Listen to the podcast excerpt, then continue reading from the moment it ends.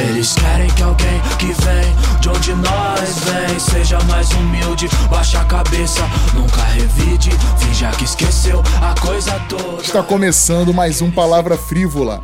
Seu conteúdo de cultura, humor, notícias e muitas outras coisas. Nunca lembrou de nós, caralho. Fala galera, eu me chamo Pedro Quinu e se você vive onde seus ancestrais escolheram, você é privilegiado. Oi, gente, tudo bem? Eu sou Flávia Santos e a pergunta é: Black Lives Matter? Pra quem? E aí, galera, eu me chamo Areta e sabe o que, que eu acho pior de falar de racismo? O próprio racismo. Fala aí, aqui é o Felipe. Falar como fala um black, andar como anda um black, amar como ama um black, usa sempre o cumprimento black. Fala jovens, aqui é o Thiago, Wakanda Forever. E aí galera, eu me chamo Kim Knoop e racismo é uma comida pesada difícil de digerir. É isso, vamos falar hoje sobre racismo, sobre racismo estrutural, sobre escravidão, sobre apropriação cultural, sobre se existe ou não racismo no Brasil e como existe pra caramba. E a gente vai falar sobre tudo isso, mas não esquece que antes de seguir no vídeo, você vai curtir, compartilhar, você vai é, é, ativar o sininho, você vai seguir a gente no Spotify, tudo aquilo para que o Palavra Frívola se torne cada vez mais relevante, beleza? Então, vamos pro tema. Não posso porque eu sou um menino pobre, preto. Menino, um dia você vai ser homem. Pobre, quem sabe. Amanhã você pode ser rico. Agora, preto, meu filho, é pra vida inteira. Para começar a discussão, eu queria entrar naquela na frase que eu disse sobre os meus ancestrais terem escolhido o Brasil. Em algum momento, meu tataravô falou: acho uma boa ideia sair da Alemanha e ir para o Brasil. Ao contrário, provavelmente, do teu tataravô, né, Felipe? É, provavelmente ele não veio para o Brasil, teu tataravô, teu ancestral não veio para o Brasil da forma que o meu veio. Então, cara, primeira coisa que eu posso falar é que eu não conheci o meu tataravô.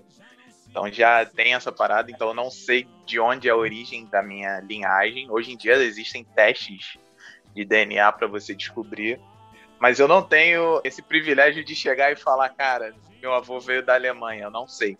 Meu sobrenome é da Silva Pinheiro, e como a grande maioria dos pretos daqui do Brasil são nomes dados, então não são os nossos nomes reais, né? Isso é muito comum em relação aos, aos irmãos de cor. E assim, Flávia, a história que a gente estuda é eurocêntrica, né?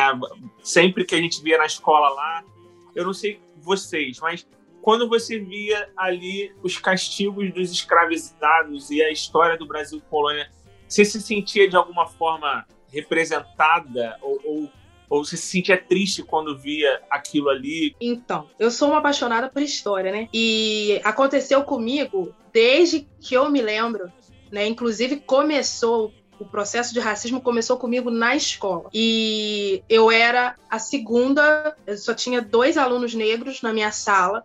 Eu estudava em escola privada, apesar de ser um bairro pobre no Rio de Janeiro, que é Rocha Miranda. Eu sou da favela de Acari, estudava em Rocha Miranda. E eu era a única menina negra na sala de aula. Então era olhar o livro e olhar para mim e olhar em volta. O tempo inteiro eu cresci acreditando, né? Eu acho que isso tudo, tudo negro a gente meio que cresce com isso na cabeça, de alguma forma que a gente é menor e de que a gente de alguma maneira era inferior. Isso acabou meio que se instalando em mim e acredito que no meu colega também, em outros. E aí, para desmistificar isso, bota ano aí pela frente, né? E aí, hoje, como professora, né, só que professora de inglês, com colegas e professores de história, é, graças a Deus, assim, você vê a, a, a mudança, né, acontecendo. Mas, sem dúvida, era olhar para aquilo ali e sentir, caraca, eu sou aquilo ali, aquilo sou eu. Então a comparação era muito ruim, era muito difícil, sabe, de digerir a coisa. Nunca foi fácil. Você falou que já cresceu com esse estigma, assim, né? Esse estigma, tu acha que ele veio é, de forma intrínseca mesmo, de dentro de você, sem nenhuma questão externa? Ou veio mesmo da forma que você, de repente, era tratada? Ou que vinha de família, que você ouvia dos problemas que a galera do passado sofria? Ou foi algo que a constatação foi pessoal? Para depois você começar a enxergar o externo? Foi um conjunto de coisas. Porque é, eu sou negra por parte de pai e mãe, mas por parte de mãe, por exemplo, minha mãe era filha adotiva, criada por uma mulher branca, que era minha avó, Dona Zélia, e criou a filha da empregada. E apesar disso, a minha mãe era muito, é, como é que eu vou dizer, libertária e tal. Já o meu pai, filho de negra, neto de negra, é, policial militar, veio do morro, veio da favela, já foi criado e me criou, tanto eu quanto minha irmã, da seguinte forma. Eu me lembro das frases, inclusive, da minha avó, e a minha avó era essa pessoa que dizia que a gente tinha que clarear a família, é, que a gente. É, é, minha avó é casada Nossa. com branco. Minha avó é casada. Meu avô, que na verdade é padrasto do meu pai, é branco. Eu sou casada com branco, mas hoje a minha cabeça é a outra. Meu marido é turco. E ele não aceita, ele não, ele não, ele não consegue digerir o que é racismo, assim. Quando eu falo para ele, há três semanas atrás eu sofri uma situação de racismo. Quando eu contei para ele, ele queria sair da onde ele estava para dar uma surra no cara. Foi nesse nível. assim. Ele não Por que, que você consegue. não deixou, dizer- cara? Mora em outra cidade. Eu não ia deixar ele pegar um ônibus. Não rola. Um assunto também que levando ao outro, né? Você falou aí que é casada com branco, sua avó foi casada com branco, e sua avó falava de clarear a família. Aí eu te pergunto, a gente está com um tema de racismo. E você sofreu o racismo interno por você ser uma palmiteira? Já te chamaram de palmiteira, por exemplo? Sou chamada, sou chamada, realmente sou chamada. Mas isso também é uma questão de visão. Hum, Isso também é uma questão de visão. É, porque, por exemplo, é, o meu marido, ele quando chega no Brasil, ele é assaltado por- é, na praia, enfim, levam as coisas dele e ele em momento nenhum consegue falar qualquer coisa de ruim sobre o Brasil. E conforme o tempo foi passando, eu fui entendendo, primeiro, eu não escolhi me apaixonar por ele. Segundo, Sim. a minha consciência enquanto mulher negra eu já tinha construído antes.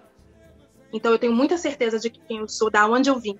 A gente estava falando aí sobre a origem do negro. Eu tenho um estudo da minha família lá de trás, né, de parente que pergunta para parente que pergunta para parente. A gente sabe da onde a gente veio, né, com, com sabe documento histórico falando.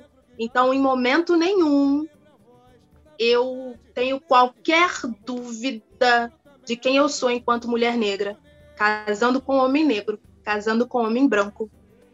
Eu sou o que sou. Então, Entendi. não para mim não, não faz diferença. Realmente as pessoas assim me chamam, mas para mim é uma questão de ponto de vista. Aí a gente vai discutir colorismo entre outras coisas também. Sim. É, e pior que o colo- colorismo é uma Fantástico. parada que até a comunidade negra debate muito, cara. Então não entra num consenso. O que, que é isso? é- é- Desculpa, gente. Eu não sei o que é colorismo. O que acontece? Existe um, um quadro que remete muito a essa parada, que é o, o- a eugenia, né? É o processo de eugenismo aqui no Brasil, que é a redenção de Kant. É um quadro que é uma senhora que é pós-abolida, né? Ela tem uma filha, uma filha negra. Essa filha negra casa com um cara branco, provavelmente um português, e aí tem um filho mais claro. E essa senhora, a, no caso a avó, né? A sogra do cara, ela tá com as mãos levantadas agradecendo a Deus por isso. Porque e o Caraca. colorismo, o colorismo vem muito disso. Você tem muita gente de pele branca, pele clara, negros de pele clara, que querem reivindicar é, causas racis- raciais que negros retintos sofrem muito mais do que pessoas de pele branca. E aí fica uma discussão que, assim, é, é uma discussão válida, totalmente válida, só que entra em alguns, alguns âmbitos que eu acho que não são necessários. O caso do Rafael Braga, que teve, ou então do George Floyd, é, alguns movimentos, algumas, ga- alguma galera, algum, uma galera, né, chegou e começou a discutir, ah, tá, não sei o quê. E aí, se uma pessoa negra de pele mais clara vai, ah, não, mas você não é tão negro assim. É, isso aí. Então, Tem esse debate aí, é, tem o esse retinto, debate o retinto. o retinto. retinto. E, e realmente, cara, assim, é, tem coisas que eu, que tenho uma cor mais, mais amarelada, não sofro do que um cara que é retinto, entendeu? Tem certos tipos. E isso é, é muito característico do Brasil, essa parada, tá ligado? E você, Arita, como é que foi na escola ali estudar, ver os amiguinhos, você estudou escola particular, pública, como é que foi tua, tua formação ali, infância e adolescência? Então, meu, o meu caso foi é até parecido com o da Flávia, né? É assim, bem, bem parecido. Eu passei maior parte da, da minha infância e adolescência estudando em escola de rede privada. E como toda escola, né, é, antigamente, hoje é até menos, mas antigamente, né, na, na, nos anos 90, eram no máximo dois alunos negros por turma, e olhe lá. E na minha sala não é diferente, éramos duas meninas, mas assim, é, foi um processo assim, bem sofrido para mim, sabe? Porque uh, na sala, é, hoje a gente tem é, algumas, alguns, não digo benefício, porque a gente ainda sofre muito é, no diz respeito ao racismo, mas na minha, na época que eu estudava, eu lembro que eu ainda era dois, duas séries adiantadas, né? Porque naquela época podia, é, tinha, não tinha esse lance de, ah, adiantado, você tem que ficar na série certinho, de acordo com a sua idade. Não, eu era adiantado duas séries, então eu me considerava, olhando para trás, um pouco imaturo, né? Está ali no meio daquelas, é, daquelas crianças e adolescentes, dois anos a menos. E eu sofria muito, porque, assim, era, não era assim um, um, racismo velado, como a gente vê hoje, era explícito mesmo, sabe? Na sala, quem era mais zoado? Eita, sabe? Era, era muito ruim para mim. Tinha era estilo, era estilo Cirilo e Maria Joaquina? Nesse Sim, estilo? até bem pior, até, até pior. Caraca. Durante primeiro, do primeiro ao sexto ano, eu estudava na escola privada é, até depois do sexto ano, mas nessa, nesse período eu estudava num turno da manhã e era a mesma turma, sabe? Entravam alguns alunos, saíam, mas assim, a maioria dos alunos é, era a mesma, permanecia. E tinha um aluno, um colega que toda aula ele fazia questão, sabe? E tem essa questão da de quando entrava no assunto, né, sobre escravidão, sobre negro no Brasil. E aí era, era sabe, piadinhas de mau gosto, sabe? E, e o aluno, além de ser branco, ele era filho do, do, de um dos cabeças da escola, diretor, coordenação. Então, assim, o professor ouvia, não passava, falar nada, né? sabe? Né? Então, era tenso. Olha, chegou...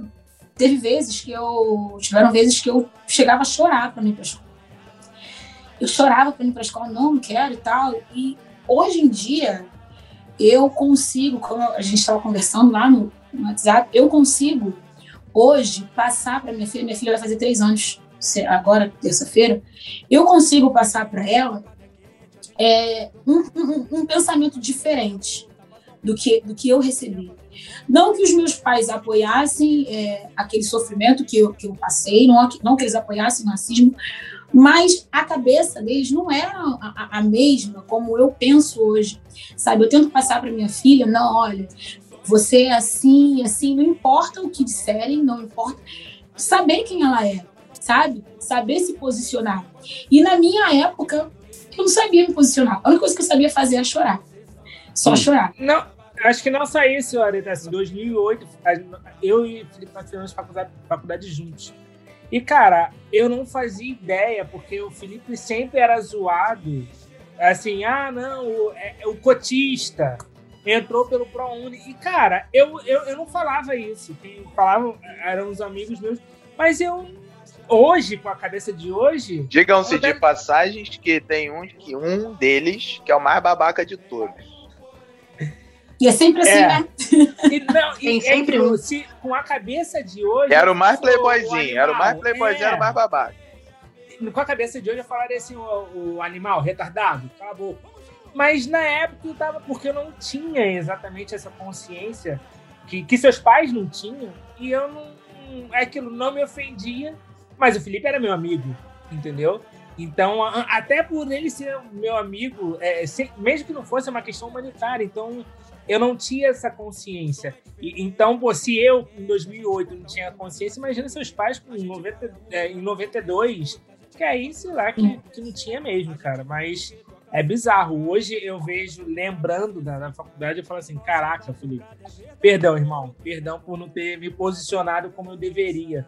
Entendeu? Não, mas isso daí, cara, mas é, entra muito numa parada do lance de consciência racial mesmo. E é, é uma via de mão dupla. Eu não me posicionava naquela época porque eu também não tinha essa consciência é, racial. É, que é o caso do que aconteciam com os nossos pais. Não sei se é o caso da Flávia e da Areta também. Porque hoje em dia, meu pai e minha mãe, eles têm muito mais consciência do que eles, eles, eles tinham na época de jovens deles. Porque o que, que acontecia? O, o, racismo é uma parada tão sinistra que ele vai minando a cabeça das pessoas e e a pessoa entra num ciclo de inferioridade que ela acaba se achando culpada por aquela hum. parada estar tá acontecendo com ela, entendeu? Então, assim, a minha mãe, eu e meu irmão, a gente discute muito com a minha, discutia, né? Muito com a minha mãe, porque a minha avó, ela era empregada doméstica na Zona Sul. E aí, a patroa da minha avó, da minha avó, era madrinha da minha mãe, era uma parada assim. E aí minha mãe via aquela senhora como, nossa, era um anjo, que não sei o quê.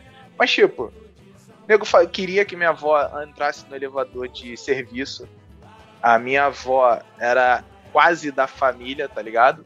Então tem essas paradas que, assim, quando você começa a criar uma consciência racial, você fica vendo assim, cara, peraí, irmão, não é desse jeito.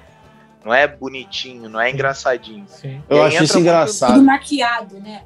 É, é não, isso é engraçado. É, é sim, que, cara, tipo assim, é muito bizarro. A tua avó provavelmente deveria comer na cozinha, ou depois que eles comessem. Sim, e Se pra ela da família, sentava lá, pô. E pra ela era, era uma parada sensacional, Normal. tipo, não, eles É. me tratam bem, tá ligado? E não é. Eles cri assim, criava-se um senso de gratidão. Exatamente, muito louco. cara. Eu Exatamente. vi exatamente. muito isso aqui na minha casa, gente. Muito vi da minha avó. Dos- da, da minha mãe, nem tanto, né? Porque minha mãe, apesar de ter sido criada pela minha avó, Zélia, que era branca, minha mãe foi criada como filha mesmo, né? É, mesmo assim, ainda tinha ali alguma coisa. Mas minha mãe foi criada como filha e eu fui criada como neta. Mas a minha avó passou por isso que você tá falando, sabe? Minha avó era manicure É. de mulheres com um pouco mais de dinheiro, e aí elas. a- minha avó tinha uma enorme gratidão por- pela dona Fulana de Tal, porque a dona Fulana de Tal arranjou uma vaga para o meu pai fazer uma escola de futebol aqui no, Grajaú, que minha família era aqui no morro, Ah, né, e, daquele cara- lado. E aí era um senso de gratidão muito doido, sabe? Aí que tá a sacada, porque eles acabam, o, o povo branco acaba usando isso como algo para poder, sabe, colocar o, o, o negro no cabresto. Não, peraí, ó. ó lembra Exatamente. disso, sabe? Ah. Como se fosse. É, tipo, é, é é o senso de gratidão eterna, né? A minha pergunta pra vocês é a seguinte: vocês não, não acham que esse senso de gratidão não é também uma herança da escravização? Porque assim, é, é- pô, pelo menos eu não tô acorrentado. Entendeu? Não, velho. pelo, não. menos eu não tô, pelo menos eu não, tô Não. tomando chibato. Tipo assim, e, e aí a pessoa, como vê na escola o, o, o negro trabalhador sendo acorrentado, sendo é, é, é, castigado Isso é caô, fisicamente. Se- será que, tipo, esse senso de Isso é gratidão caô, não é? mano. Isso é caô, isso é historinha. Essa parada de que o negro era pacífico na época da, da escravidão, isso é tudo balela. ela olhar pra patroa branca que trata Ah. ela como se fosse da família, esse senso de gratidão dela para a patroa branca é tipo assim, pô, a, a minha patroa branca nem me acorrenta, entendeu? Tipo assim, porque eu vi na escola que no passado, os meus antepassados, eles eram acorrentados e, e- e castigados fisicamente, entendeu? É- é- Essa é a minha questão. Não lá, se, não, não se, se, se- Foi incutido na cabeça do negro que ele tem que ser menor. É. É, eu E acho que é mais isso, cara. isso. né? Partindo desse, desse, desse, desse raciocínio, cara, então a escola é, o, ela tem um ensino racista, né, cara? É Sim, isso que eu ia falar agora. O problema é da escola, cara. Mas O problema é da escola. Não- O problema Não, é o da problema escola. não é da Existe uma escola, história, Será que- história, será não é assim. Será que a escola que, sei lá, não escolheu bem representações negras, não, Não, mano. escolheu é- bem um monte de coisa? Não é questão de escolher bem, cara. É o que eu, tô- é o, que eu- é o, o lance que eu ia falar antes pro Pedro. O, assim, qual- o que, que a gente aprende sobre quilombos, quilombo dos palmares? A gente só consegue, a gente só é ensinado na escola a parte final do quilombo dos palmares, tá ligado? Já de- a destruição da parada. É. E não foi, mano. Aquilo ali foi o, o quilombo dos palmares. É o que eu tô te falando. Quilombo dos Palmares foi criado por duas nações de guerreiros, que foi a, a nação Janga e a nação Angola, tá ligado? Que era de, então, tipo, não era aquela parada pacífica de tipo, ah, não, os caras estão se escondendo, só negro fujão. Não, os caras eram guerreiros. Os caras ficavam, eles ficaram, o Quilombo dos Palmares, se eu não me engano, durou 100 anos. E tinham mais de 200 mil negros. A parada era, era a maior a maior nação fora da África, o maior lugar onde tinham mais negros fora da África no, é, no, no na América, tá ligado? Tinham várias tribos, né? Tinham várias. não, não eram várias... tribos, eram, eram várias nações, várias nações que ficavam lá. E assim, o que a gente aprende na escola, pelo menos a percepção que eu tenho, que Quilombo dos Palmares era tipo uma comunidade hippie de pretos que ficavam ali. Ah, não, vamos, Se vamos fugir, vamos nos esconder. É, a gente tá se escondendo aqui e quando os brancos chegarem, a gente tá ferrado. Não, mano. Os caras eram guerreiros, tinham tecnologia. Vocês estão ligados? As meninas provavelmente sabem, é, devem saber, do lance da, da trança nagô. Por isso que existe o, o, o lance da apropriação cultural, que a, a galera preta fica muito bolada quando, pô, vem um brancão, mete um nagô sem saber. A trança nagô era uma forma de mapear as rotas de fuga, velho. Então, porra, as mulheres usavam trança nagô pro cara chegar, ó, aqui a gente vai fugir por aqui por ali, tá ligado? Tem várias paradas que, que... E assim, não é ensinado na escola. Você é ensinado Pô. que o quê? Ah, não, pô, o pretinho ali, ele tomava uma chibatada e trabalhava tranquilão. Porra. Aí Pô, isso aí que você tá falando é bem, é bem real, cara. Eu e o Pedro tivemos aí é, em Ouro Preto, né? No... Foi no final do ano passado, né, Pedro? Foi, em setembro. Cara, ali a gente se deparou, cara, em Ouro Preto, com toda a questão é, de arquitetura e de engenharia das minas. Cara, que tipo assim, isso tinha que ser falado na escola, cara. Porque, Sim, é, porque tipo assim, a exaltação, se, se a galera tivesse as formas que os caras ali contam de como foi criado aquelas minas, como os caras faziam. Cara, era engenheiro e arquiteto ali, cara, tudo da África. Tipo assim, Sim. a forma que ia ver o europeu, a gente ia ver o europeu de uma forma bem bolada, cara. Porque, tipo assim, os caras trouxeram um- uma puta mão de obra e depois levaram o ouro da fama e ainda o ouro. Só que, tipo assim, Sim. cara, os Genial. caras eram sinistros. Si- Aí, É bizarro, porque cara, é bizarro. aquela parada que é aquela parada que o Pedro falou no início, né, cara? É, a gente tem uma educação muito eurocentrista, né? Então, o que que acontece? São três, se a gente parar para ver, são três pontos de vista que a gente tem na construção do Brasil, que é do, do negro que veio no, no- no navio negreiro, é, veio amarrado no navio negreiro, do cara que colonizou e do cara que já morava aqui e foi estuprado, morto para poder trabalhar. Então, assim, quem ganha, infelizmente, só se conta a história de quem ganha a guerra, tá ligado? É. Verdade. E a questão do, do ensino é, da história do negro, né, que é a história da África, é, passou a ser obrigatório nas escolas há muito pouco tempo. Se eu não me engano, deve ter aí uns seis ou sete anos. É, hoje eu E vejo acho assim. que nem assim eles colocam em prática, né? É, eu, só- eu só no trabalho, eu trabalho numa escola que a gente Não. meio que briga, assim, sabe? A gente briga com material para ver aonde a gente pode encaixar a coisa. Mas como tem a escola, ela tem um objetivo também muito bem definido lá na frente, que aí já é um outro assunto, de uma outra pauta, a gente passa por isso tudo muito rápido e perde-se muito. Eu conversava Sim. com a professora de história esses dias e ela estava falando muito revoltada né, que o capi, os capítulos sobre os índios tinham diminuído a, tipo assim, alguns parágrafos. Ela tava muito bolada, gente. É bizarro, né, mano?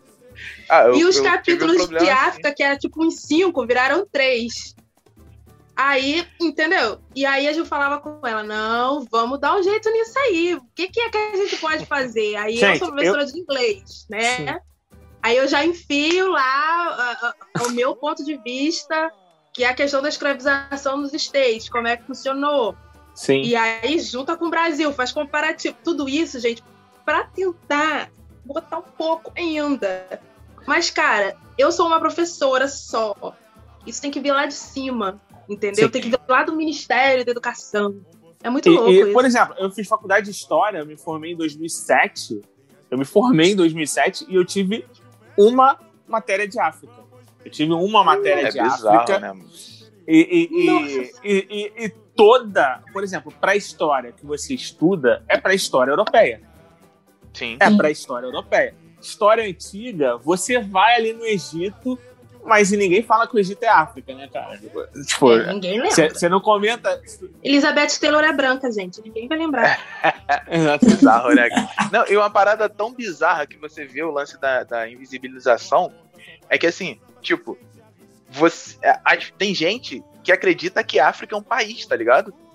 Verdade. Você, você chega. Não, o jornal, você vê. Eu tava vendo o jornal esses dias. Ah, vamos falar sobre pandemia. Os números de casos de coronavírus, de infectados pelo coronavírus nos Estados Unidos. Os Na números Itália. no Brasil. o número na Itália. Agora o número de pessoas na África. Eu, caralho, meu irmão. Eu, Porra, peraí. Tem outros E Gana. países na África. E mano. Gana. É, é, não. Zimbábue. É, Bota e- todo mundo num balaio, tá ligado? E problema, a África é África e acabou. Então, é, é- então é, é essa forma que ensinam para as crianças. Esse lance que, que a Flávia falou do- dos. É bizarro, porque assim, os professores. Eles têm que brigar por uma parada que é de direito, é uma parada que já tinham que ensinar. Então o professor dele tem que estar lá na, na, na- agenda dele, pô, ó, beleza, vamos fazer isso daqui. No, na escola dos meus filhos, no dia do, índio, dia do indígena, né? Uhum. Eles tocaram Xuxa. Ah, vamos brincar de índio. Eu falei, cara, tá tudo errado. Não, tá tudo errado. velho. Não, e, e, assim, é, o que a Flávia falou é muito cultural brasileiro, porque ela falou que foi estudar a história da, da- Uhum. dos Estados Unidos, né? Da- de como os escravizados viviam nos Estados Unidos. E quando a gente fala da Princesa Isabel e da abolição, é a repetição da história da independência do Brasil, cara. Porque a independência do Brasil também foi assim.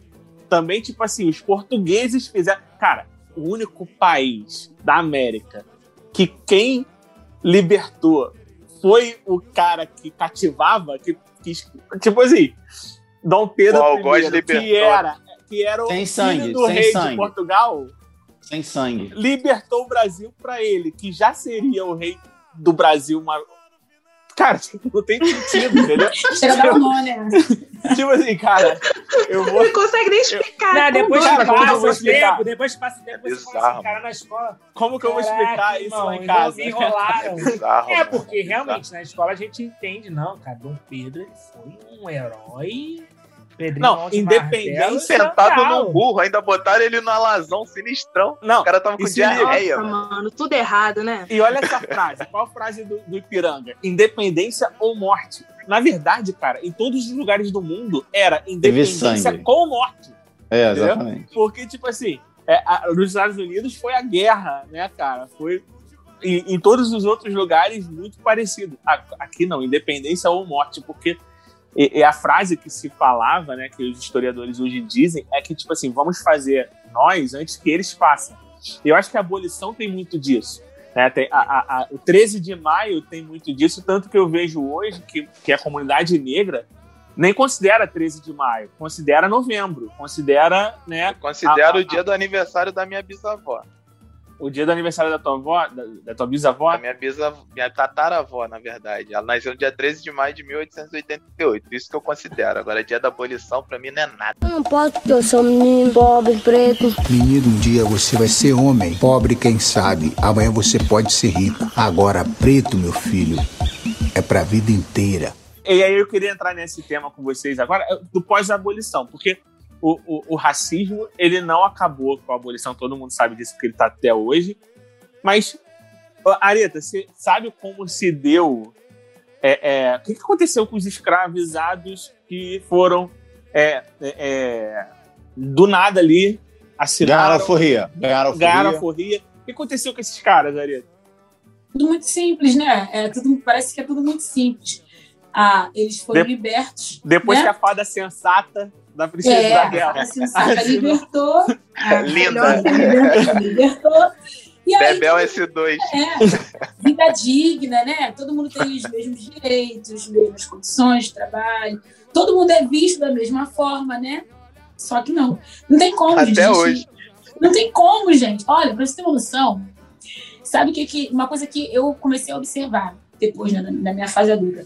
Eu comecei a observar que, às vezes, em, em- em certos lugares, quando eu chego, às vezes já fica assim, ó. Tem lugar que você- o negro não pode frequentar. Não pode. Porque ele é negro, ele não deveria estar naquele lugar.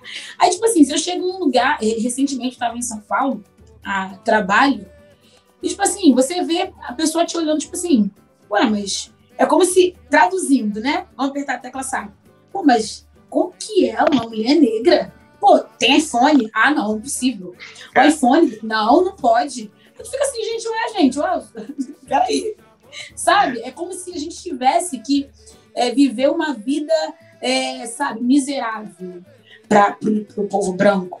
É, como se a gente tivesse que viver sempre é, pedindo esmola. A Sabe? E quando, sempre, né? Areta, e quando te pergunta se você trabalha no lugar? Exatamente. Gente, olha, quando eu tava grávida, olha, gente, foi o cúmulo. Essa vez foi o cúmulo. Meu marido ficou revoltado. Eu, ele, meu marido é bem tranquilo, sabe? Mas eu me lembro quando eu estava grávida, estava no final da minha gravidez, minha filha, e aí a gente foi a uma loja terminar de comprar algumas coisas no enxoval. O segurança veio atrás da gente. Aí ele tá observando esse cara tá atrás da gente. Aí eu falei assim, tá não, cara. Assim, ó, eu jogo assim, pô. Então, Aí, que que tá acontecendo aqui? Tá atrás de gente por quê? Eu não entendi ainda. Não vou roubar, não. Eu tô, eu tô com dinheiro pra pagar. Aí ele, não, não. Aí foi, aí sabe, aí já começa a entrar num beco, vai pra lá, vai pra lá. Aí, sabe, a gente não pode, e a gente não pode falar, porque se a gente fala, se a gente não fala, a gente é perseguido. E se a gente Também. fala, a gente é, é, é, é Metido, visto metido. sabe, um barraqueiro. Ah, quer fazer. Barraqueiro. Quer, Barraqueiro. é, é assim, é assim que a gente Não, sabe uma parada que eu ouço desde criança, cara? Que, tipo assim, pô, não pode dar poder pra preto. Exatamente. Eu ouço muito isso. Já ouvi Ouço- muito. desde Eu moleque, ouvi desde isso, moleque, não, eu via gente. muito isso. Eu nunca ouvi. Tipo, tem Que que, bom dar. eu Não pode dar Eu ouvi. pra preto que, tipo. É, Não pode. se acha, vai se achar, vai se achar. E Como preto se não pode se achar. soubesse lidar com, com a riqueza, vamos dizer assim. É, né? e até que, tipo assim, é, mesmo que se fosse, o branco pode se achar, o preto não pode, né? O preto não. É, é isso. Então, assim, Mas- é- é- as condições, né? As condições de vida desse- dos, dos negros após esse, essa, nesse período pós, pós-escravidão Aham. é surreal, cara. Assim, não existe. Não existe. Não existe. Por mais que a pessoa, por mais que tentem, ah, não, mas agora vocês não vivem mais acorrentados, vocês não precisam trabalhar como vocês podem. Não existe, gente. Não faz sentido. Foi A tipo. gente até hoje colhe Pô, Porque disso. foi tipo assim, não, não, tá, você não é mais escravo, agora se vira aí, irmão. Como que eu vou me virar? Não, se vira, pô. Como? Não que tem como. acorrentado. É, E, e- e antes que foi pior, porque, por exemplo, você tem a lei do ventre livre antes, né? Antes Aham. da lei. Da lei Esse tem que ser áurea, genário. da lei do Esse tem que ser ventre genário. livre. Esse tem que ser Exatamente. genário. Que Exatamente, escravizado ficava até os 60 anos vivo, irmão, depois de trabalhar direto. É quem. Não, e outra? Flávia, Flávia, você é escravizada, né? E você teve neném. O teu neném tá livre. É, faz o quê, cara, com Então, ele? pai, você joga. Faz o Cê- quê? Joga ele no mundo. Cria como? Como alimenta essa criança? Não tem co... Gente, é muita falta de noção. Mas assim, vocês estavam falando da questão da, da... Beleza, a gente não tava lá, né, escravizado mais fisicamente. Mas a cabeça tava, né? Eles conseguiram escravizar a mente do negro. Que é o Sim. pior. Porque depois que esse processo acaba, é, consta aí em algum- alguns relatos que alguns negros voltavam por. É, a- porque pelo não amor de Deus, nada. deixa eu trabalhar aqui. Não tinha comer. condições, né? Não tinha como sobreviver, não tinha. Não É, tinha como. o quê, Aí, pô? o que, Até que o povo se, se faz? ele roubasse, né, Volta. cara? É, porque que ele não... Não, cara, não precisava nem roubar, cara. Não precisava Agora- roubar. Só... Só o fato dele estar na rua sem fazer nada, ele era considerado vadio. É. Ele apanhava, Exatamente. morria, Aí entra no crime de vadiagem que foi acabar um dia desse, inclusive. Agora, É. agora, Sério? Exatamente. E estão querendo voltar com ela. Diga-se de passagem. Mentira. agora eu vou fazer uma pergunta pra vocês. Vocês achariam então que, tipo assim, se naquela época, uma opinião, tá? Vamos aqui devagar.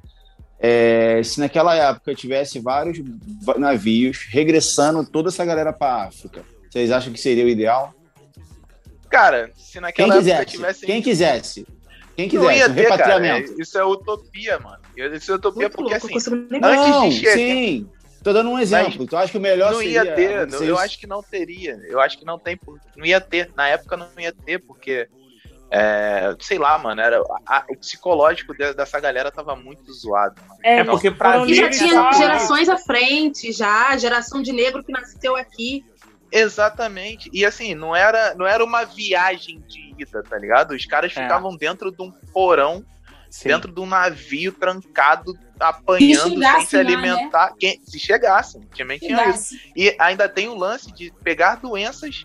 Muitos pegavam doenças por causa dos corpos que ficavam apodrecendo Sim. dentro da parada. Alto Então- índice de suicídio também. Suicídio. É- Não, e é- era honroso. É, é, assim, tem um- uma palavra chamada banzo. Banzo era a depressão dos escravizados que eles tinham. Então, assim, alguns preferiam comer terra, é, é, se jogar no mar, pra não passar por isso, velho. Então, assim, é pensar na possibilidade de ter naquela época, olha só, a gente tá botando um navio voltando. Eu acho que é, que é utopia, porque assim, eles não iam mandar o cara voltar, tipo, no cruzeiro do Roberto Carlos, tá ligado? E se tivesse um navio, eu também não acredito que eles quisessem voltar, não. Porque o processo de vida foi horrível. Não, e outra coisa, volta. É, outra coisa, por exemplo, é, é, para haver um navio, deveria haver uma política. E o que a gente está conversando aqui é que a política não foi ruim. Não houve política. Tipo assim, na- na- não houve um planejamento. Então, não haveria um navio, porque para haver um navio deveria haver uma preocupação antes.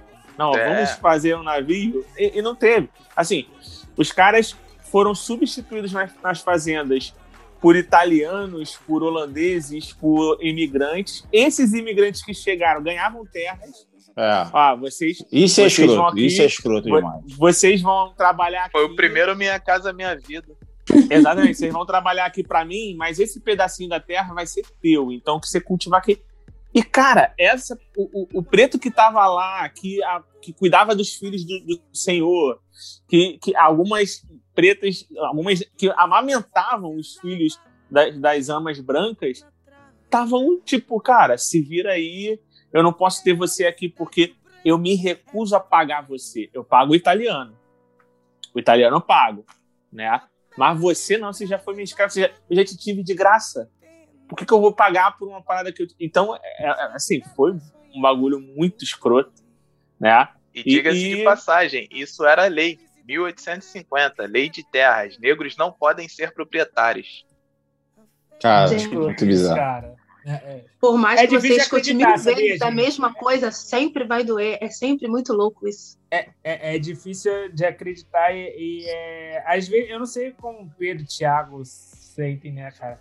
Mas da mesma forma que eu falei que da, da consciência que hoje eu tenho quando eu lembro da, da questão da faculdade, dá, dá uma vergonha bizarra e fala assim, caraca. Tu tá pesado, cara. Abre o coração. Cara, É, não, não, não, não, mas eu, eu, eu já cheguei a falar isso. perdoa ele. Uma vez.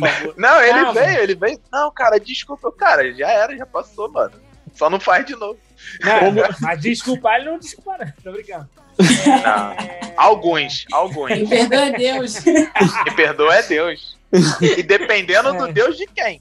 Eu não posso porque eu sou menino pobre, preto. Menino, um dia você vai ser homem. Pobre, quem sabe. Amanhã você pode ser rico. Agora, preto, meu filho, é pra vida inteira. Gente, é, essa parada que você- a gente tá falando ainda dessa questão da escravidão, né, cara, que é uma coisa recente. Mas assim, se a gente for olhar na história do mundo, sempre ah, teve alguém querendo subjugar alguém, né? Em várias nações, vê que judeus, então, hebreus, sei lá qual o nome, já são de carteirinha, sempre foram escravizados. É, enfim, brancos também já foram. Mas uma parada que eu sempre pensei sobre a questão do negro, né, que a gente vê isso até hoje, do racismo mesmo, que é o tema do programa, é a população do mundo, a maioria, ela é negra. É, o, a- os próprios negros aqui num- numa fazenda, cara, eles eram a maioria. É bizarro, né, essa, essa prisão da mente.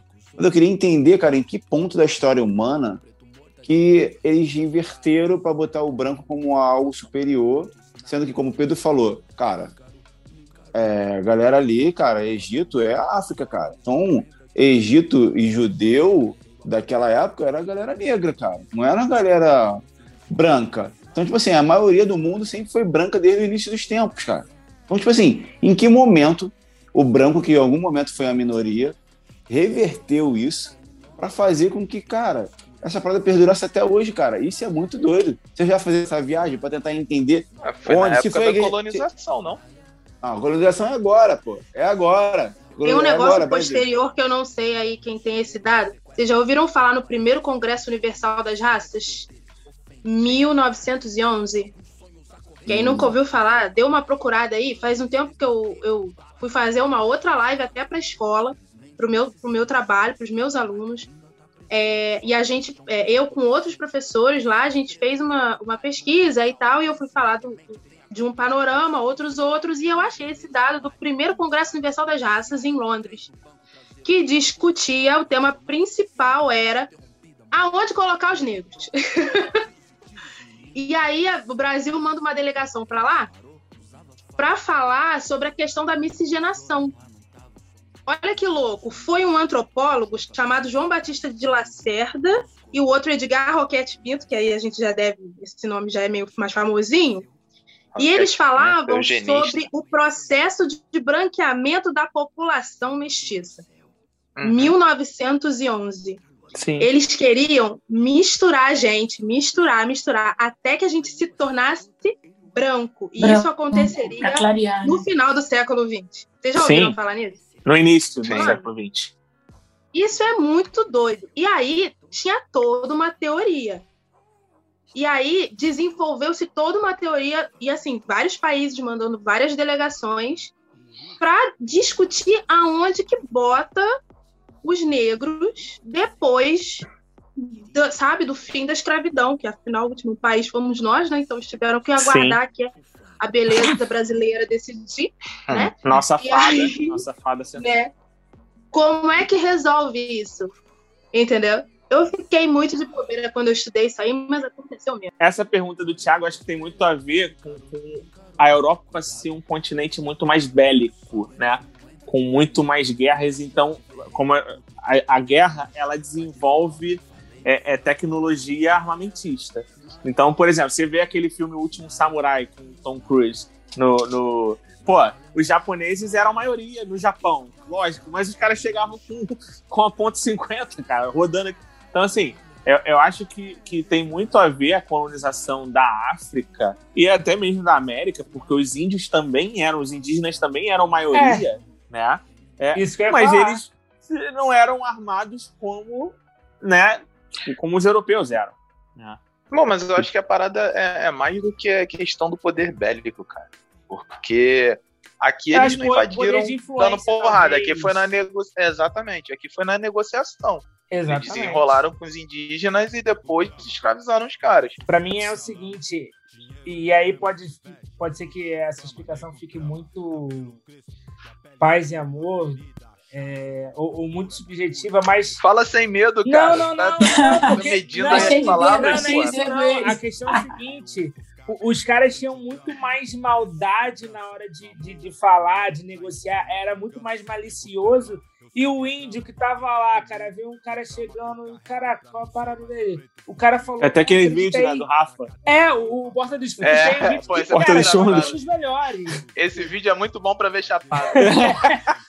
Porque, cara, é exatamente, é exatamente isso. O cara fala assim, eles estão em número muito maior, entendeu? Só que o cara fala assim, ah, não, tô, tem uma ideia. Ah, e, e na ideia que eles foram dando, foi na negociação, os caras, é, é, sem, sem aquela maldade que, que talvez o europeu, com muito mais experiência com outras culturas, tinha, os caras levaram e, cara... É, eu acho que eu acho que a diferença deles foi o lance deles deles primeiro, sei lá, né? Posso estar falando uma besteira, mas deles do lance deles conhecerem outras culturas mesmo. O lance Exato. de você ir para outros lugares, outros países, outros continentes, você pega a expertise. Mas o lance de, de, de ser um, um continente bélico, velho. Porque assim, aí a gente tá tendo uma visão muito europeia, cara, da parada. Sim. Eu não acredito que outras nações também não tinham guerreiros e não tinham tecnologia pra poder trocar Mas a ideia. porque- pólvora, cara. Mas a pólvora não é chinesa, velho. A pólvora É, não é criação mas- chinesa. mas Então, Muito exportada, cara. muito É, então, mas é o que eu tô te falando. É o lance do- da transição dos caras. Eles É o lance da maldade que o. Quinho falou. É o lance É da do- maldade do cara, tipo assim, ó, É, É o network então- que eles tinham, né, cara? Eles já tinham um network, Exatamente, é, cara. Eu exatamente. tenho a pólvora, eu tenho a malícia, não sei o que, vamos É, ferrar os o caras. indígena não, o indígena eles brigavam entre eles. Então não- era mais do mesmo, entendeu? No máximo era mamona que tacava. Não posso porque eu sou menino, pobre, preto. Menino, um dia você vai ser homem. Pobre, quem sabe. Amanhã você pode ser rico. Agora, preto, meu filho, é pra vida inteira. Então, gente, vamos avançar um pouquinho mais na história aí, vamos ir para um pouquinho depois da metade do século XX. A gente tem lá nos Estados Unidos o, é, o movimento negro ganhando força, as pessoas não aceitando mais a forma como eram tratadas. E eu quero começar fazendo essa pergunta para vocês. Areta, você é time é, Martin Luther King ou Malcolm X? Martin Luther King. Você, Flávia? Também, Martin Luther King. E você, Felipe? Pegou a referência. É podcast, cara. Tem, tem, tem, tem gente Malcolm passando X. áudio. Malcolm X. Malcolm um X. pouco dos dois. Eu acho que um complementa o outro. É, tem Então, eu ouvi que gosta falar- dessa, dessa divisão, né? Tem gente que não gosta de time Malcolm Não, não, não dá pra E- ser. e time não dá Luther pra King. ser. Não, porque dizem aí- que o, Ma- o Luther King, ele não era esse pacifista que, que dizem, é, ainda mais com o discurso, I have a dream. Então, é... é, Mas o ele não diz- era, não era Não era- reativo é, como é o Malcolm. É. Eles E eu gosto de tiro, porrada na verdade, né? São dois, dois, dois estilos é, completamente diferentes. Então, é por isso que essa divisão é, é um tanto injusta, né? Ó, Acho que a é aceitação nerds. do Luther King, a a aceitação do Luther King, ela tem muito a ver com a religião, né? Porque o Luther King era pastor e o Malcolm Ah, X, Mas o Malcolm também tinha religião. Mas o Malcolm Ele era muçulmano. muçulmano. Então, mas, mas aí, olha só, você Isso tá você tá falando, falando da de um aceitação. país cristão. Ah, mas isso foi pós Protestante. 11 de setembro, cara. Não, mas Não. por exemplo, o, o, o, o Muhammad Ali já teve uma dificuldade depois de virar Muhammad Ali. Antes, É. Qu- Quando a Sim, vida, não, a vida dele era mais fácil quando ele era Cassius Clay. Entendeu? Então, assim, o Malcolm X ele era visto como um, um cara mais violento, né? Mas assim, eu, eu nem sei. Se você vê aquele filme Selma, né? O, o, Não era o violento, ele Malcolm era X, reativo. o Malcolm X também foi amigo do, do Luther King ali no finalzinho ali Sim, da. eles eram brothers, pô. sim. Eles tinham divergências deles, mas eles se entendiam, cara. Eles tinham divergências, mas eles não eram inimigos, assim. Assim como qualquer pessoa, né, cara? É, Para os nerds saberem, aí, eu vou falar agora para a comunidade é, nerd. É, eu estava pesquisando sobre isso, né, em outro momento, né, nem para o cast, mas eu vi que né, os X-Men, por exemplo, tinha duas lideranças, né, o Magneto e o Professor Xavier. Eles foram inspirados Uhum. justamente nisso. O Xavier era o Martin Luther King e o Magneto, o Malcolm X. Por isso Muito que o Magneto doido. é mais maneiro. E no Brasil, cara, porque eu tava vendo o documentário Amarelo do Emicida e ele falava de uma, de uma revolução que tava acontecendo ali em São Paulo e tal. E, cara, mano, sério, eu não sei se eu faltei essa aula, mas eu nunca tinha estudado sobre isso. Sobre É, esse nem, movimento de direitos civis negros no Brasil. Tem movimento Felipe, fala um negro pouquinho. integrado, se eu não me engano. que Panteras Só- Negras brasileiro? Movimento Negro Unificado teve um movimento, é, teve uma, uma, uma galera, acho que começou na Bahia, que aí tinha o Teatro Experimental Negro, que teve, tiveram vários, vários, vários pensadores na, na década de 60, 70, que hoje em dia são referências no Brasil. Tipo, Beatriz Nascimento, que era uma professora de história, e é muito maneiro estudar a história dela. Ela era uma professora de história foi uma das primeiras é, é, estudava quilombos e foi uma das primeiras pensadoras é, brasileiras. Morreu, infelizmente, morreu por conta de um feminicídio. Tem Abdias Nascimento, Lélia Gonzalez. Cara, tem, tem muita gente. É porque eu não vou lembrar os nomes. Esses são os nomes que vêm na minha mente. Mas isso vem no decorrer da história, gente. Tem E eles vários- são homenageados, alguns deles são homenageados no, no, no show do Emicida, né, cara? E Sim, é sim. muito Da Lélia. Gonzalez, eu acho que tem até um depoimento dela. Tem até um É muito maneiro quando, ela- quando eles levantam, né, cara? É, tipo, Sim, fantástico. E são essas paradas, assim, que, que é, eu sinto muito por conta do, do, apagamento que essa galera sofre. Você não vê o nome dessas pessoas sendo ensinadas na escola. Então, é o que a gente estava falando anteriormente.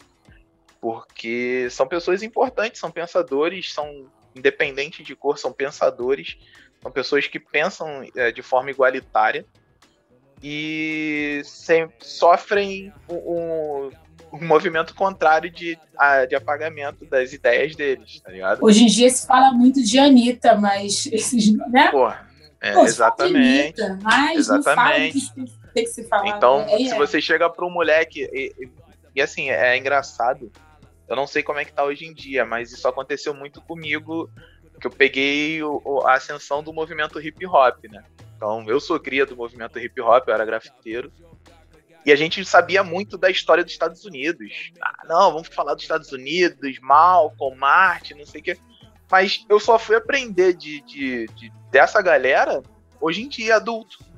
Isso porque eu me, que eu me informei. É, eu, eu tipo, também. vou pesquisar, eu tenho que saber a minha história. Então é, é uma parada muito louca. É, você tá falando aí, né, que, que foi é, conhecer as figuras nacionais, já que você veio do movimento hip hop. Mas, por exemplo, cara, é, você tá falando de toda essa galera que não é falada na escola. Mas também, por exemplo, tipo, falar dos irmãos Rebouças, Luiz é, Gama. Por que, que também não, não inserem essa galera, né, cara? Não se fala desses caras. Inserem, mas tentam branquear o cara. Machado de Assis até há pouco tempo era visto como branco. É, exatamente. Sim. Teve começo, acho que teve uma campanha publicitária que deu um, um caô do caramba, que botaram um cara brancão, aí os historiadores falam, pô, meu, vocês estão falando merda. E aí refizeram a parada. Mas até Jesus é, aquilo. é branco, cara. É, olho azul, isso. É. Mano. É branco, os olhos azuis, não Mano. Mas é porque a Elizabeth Taylor, de preciso cara, dizer, não, não. era egípcia mais original de todos os Exato. Mano, teve uma tiazinha que quase me bateu quando eu falei isso, cara. Eu, minha senhora, a senhora acha que Jesus é essa Barbie que a senhora acredita? Porra, é um caô. Caraca, sensacional. Mano, parece Só a bonequinha Suzy, mané. Onde já se viu o cara no meio do, do deserto, loirão, brancão, mano. Sem nenhuma olho azul, na cara. Olho azul, ia ficar cego. Ia ficar cego rápido. Deserto, não rola. Aqueles Jesus do, do, do, da LBV, tá ligado? Aquele Jesus é, cabelo, cabelo partidinho aqui. E, e, dentro desse, desse, dessa cultura de apagamento, né? Também você tem apagamento de toda a cultura dos pretos, né, cara? Dos negros e, por Sim. exemplo, é, você tem a cultura sendo até mesmo demonizada. Eu tava vendo um, um, uma entrevista do Kleber Lucas, um pastor, cantor, gospel e tal. Uhum. E ele tava falando, cara, como que era a, a catequização, né? Como que era a conversão né, dos escravizados, né? E era assim, cara, a Bíblia diz que quem é livre tem que ser livre, quem é escravo tem que servir o seu senhor. Então você é escravo porque Deus me deu você, né? E esse Deus que me deu você, você vai servir agora, tipo, esse Deus, ele te torna meu escravo e você tem que adorá-lo a partir de agora. Inclusive, o teu nome agora é Carla. Né, cara? Inclusive, teu nome agora é. é se aproveitavam da ignorância, né, da ingenuidade e usavam o sentido literal da. E, e tudo, e tudo que se passa, toda a cultura africana, desde aí, passa a ser demonizada. Sim, a gente até já conversou um pouco em off sobre isso, Felipe. E, e eu vou falar, estender aí para a Areta e para Flávia. Vocês têm essa percepção de que, a, que todas as questões que vêm da África são mais discriminadas do que, do que as europeias ou qualquer outro tipo de coisa, Areta? Eu vejo que, sim, as pessoas tendem, sim, a, a, a a, a, ser bem preconceituosa em relação a tudo que vem da África, por exemplo. Não sei se vocês sabem, mas eu sou cristã e eu convivi é, durante a, a, minha vida. A gente convive né, no ciclo, no nosso ciclo social, convive com pessoas de todas as religiões, né, uhum. etnias, etc. Mas eu, eu nunca tive problema com isso. Mas eu vejo muita gente dizer: ah, não, mas é preto, é negro e você é, precisa ser candomblessista e, e ver isso como algo pejorativo, sabe? como algo, ah, não, peraí, não, ó, não, ó, capoeira, não, não pode. Sabe, tudo que de Bahia, não, não, tudo que diz, vem, assim, está relacionado ao negro é como algo, vem como algo pejorativo. Isso já é, é, é, é um sentimento que já está enraizado, cara. Ai, mas vamos lá, agora eu vou botar fogo na parada. Se eu, desse uma bonequinha, se, eu, se, eu, se eu desse uma bonequinha bordada da Oxum para sua filha, tu deixaria ela brincar com essa bonequinha? Eu não, não é que eu não deixaria ela brincar. Por exemplo, eu tenho as minhas, a minha, o que eu acredito, a minha verdade é a minha verdade. Por mais que eu, Areta, na minha casa, eu não use, eu não posso demonizar o que uma outra pessoa. Porque é o direito daquela pessoa, gente. É o direito daquela Sim. pessoa. Eu vejo muitos, muitas pessoas que se denominam cristãs é, fazer esse tipo de exclusão. Por exemplo, sem querer me estender, mas já me estendendo, é, até mesmo o racismo no meio cristão, é uma coisa que não é. Hoje em dia a gente vê algumas pessoas que se impõem, né, que se que se posicionam, mas não é uma coisa que é tão é, é, combatida no meio do, do, do, do, cristianismo. Existe racismo na igreja, existe racismo no meio cristão e é uma coisa Muito. que precisa ser combatida. Muito, precisa por exemplo, combatida, o próprio, o próprio movimento pentecostal, que é um movimento que, de origem negra, né? Ele é mal visto pelo, pelos calvinistas, por exemplo. Exatamente presbiteriana, pela galera, Batista. tipo assim. Né, é, Batista, né, cara? A, a galera do Penteco do Fogo, que, que é, é, a, tia, a, tia, lá, as irmãs que oram. A né, tia do Reteté. a tia do Reteté são mal, são mal vistas. Ô, Flávia, você daria um bonequinho do Thor pro teu filho, um bonequinho e tal lá. E se você daria também um bonequinho do Xangô, que é um orixá com os mesmos poderes do Thor, só que ele tem dois machados, né? Ao invés de um martelo só. Vamos lá. Eu sou cristã batista, né? Mas não nasci cristã batista. Eu nasci cristã católica. Mudei de religião várias vezes durante a vida e hoje o meu marido é muçulmano. Então, eu não. É, meu rolê é, é um rolezão. Rolezaço. né? Rolezaço. Até chegar aqui, um rolê bem forte. Mas é, eu não tenho, até hoje eu não tenho problema nenhum, inclusive já fui candomblessista e era de Oxóssi. E aprendi com o tempo que, primeiro, a gente respeita, segundo, a gente ensina para os nossos filhos. Eu jamais, em hipótese alguma, ia deixar é, passar isso, porque é parte de mim também é parte de quem eu sou, é parte da minha história, é parte da minha construção. Eu fui criada nesse meio também durante muitos anos da minha vida. Então, vamos supor que eu estou passando no shopping, aí tem as lojas, hoje em dia tem camisa, né? Tem loja. E aí o meu filho passa e pergunta o que que é. Eu vou parar, vou explicar, vou mostrar para ele o que que é, mas eu tenho a minha convicção. E eu tenho a minha fé. De verdade. E aí eu vou falar para ele de acordo com o meu ponto de vista e minha fé, mas jamais vou subtrair dele o conhecimento.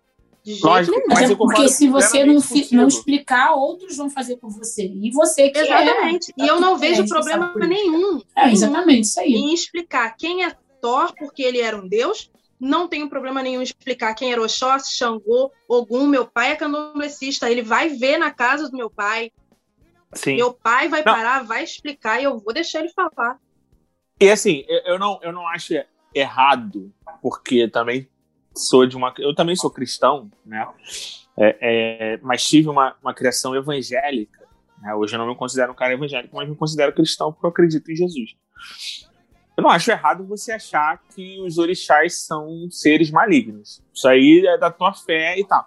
Só que eu só acho contraditório a pessoa achar os orixás malignos e achar o, o Zeus, é, Poseidon, é, Thor, Odin, os, os deuses brancos, não, eles são mitologia.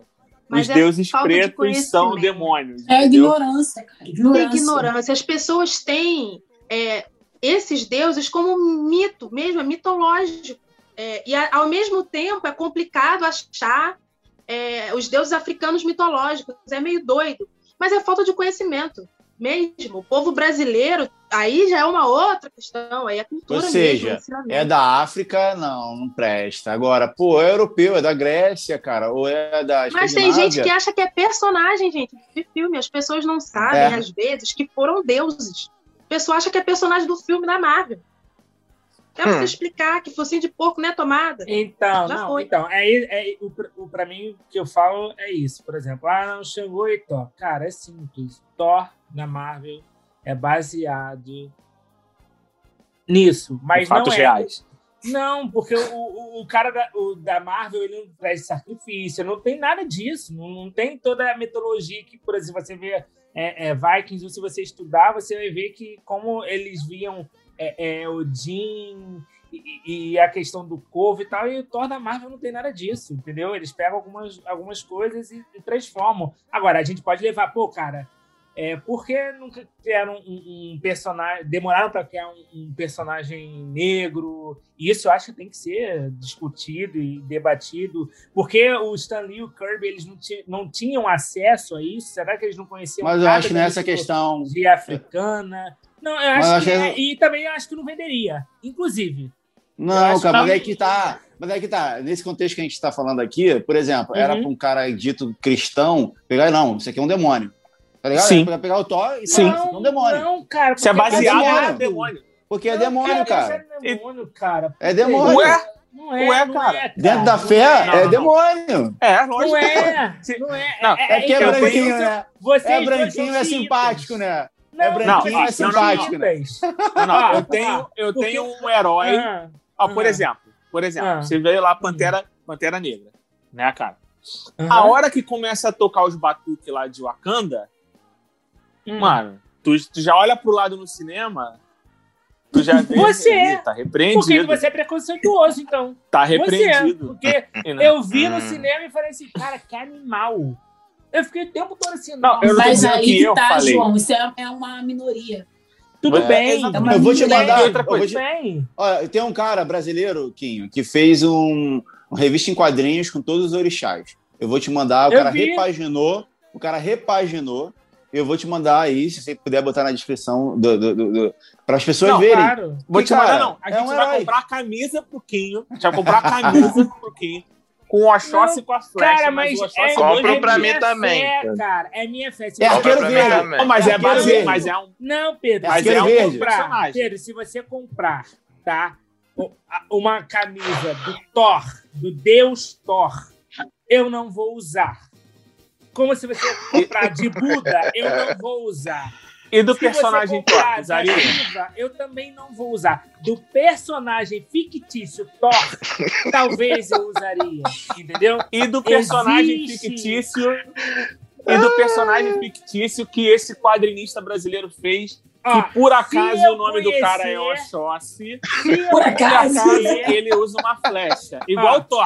Porque Sim. o Thor. O Arqueiro Thor, verde, não- arqueiro Ah. verde. Arqueiro verde. Mas, o Thor, Ah. o Thor ele Sim. não é baseado num deus. Ele só tem o mesmo nome, a mesma arma.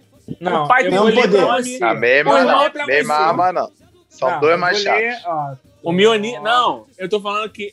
O Kim falou que o Thor do- da Marvel não é baseado no deus Thor. Não, Eu falei, pô, ele só Eu falei- não nome, falei isso, a mesma é arma. É inspirado, é inspirado. É inspirado. cara, é Primeira um linha, personagem pô, é primeira fictício, linha. cara. É personagem fictício, cara. Mas Então, esse que o Thiago falou também é, cara. Tudo bem, Pedro, eu tô falando assim, você perguntou, eu usaria, eu não conheço nem esse personagem, nem esse quadrinho, então eu não A gente vai te dar Se os quadrinhos curtisse, antes, pô. Tudo bem, se eu curtir, eu posso usar, não tem problema nenhum. A gente vai. Do Besouro, tu usaria do Besouro? Nunca vi, não. Filme Nunca Besouro? viu o Besouro é um do filme, Besouro? Nunca. Pô. Assista, é bom pra caraca. É, cara. Se eu curtir, Porque, na verdade, eu não- curtir, eu Boa, não tenho problema com boa. isso. Eu não Sabe, tenho eu, problema. eu, eu penso, agora falando sério, que é sim racismo religioso. Não tô falando do Kim, tá? Tô falando de. to- Sabe por quê? Porque o Harry Potter é um bruxo. Um bruxo. Ó, a Bíblia que eu lia falava que a rebeldia é como pe- pecado de feitiçaria. E minha mãe sempre me ensinou isso, ó. Pá, pá, pá. Mas os filhos do pastor vai com a camisa da Grifinória. Gryffindor, tá lá. Bruxo, cara. O cara é um bruxo. O Gandalf, o Gandalf do Senhor dos Anéis, Mas é inglês, né, Pedro? É inglês. Mas é pô. British. É inglês. Vocês falando sobre isso, tem muita gente que eles acabam replicando o que eles ouviram. Eles não pegam, não pesquisam, sabe? Inclusive, principalmente cristãos. Ouvem e replicam. Ouvem e replicam.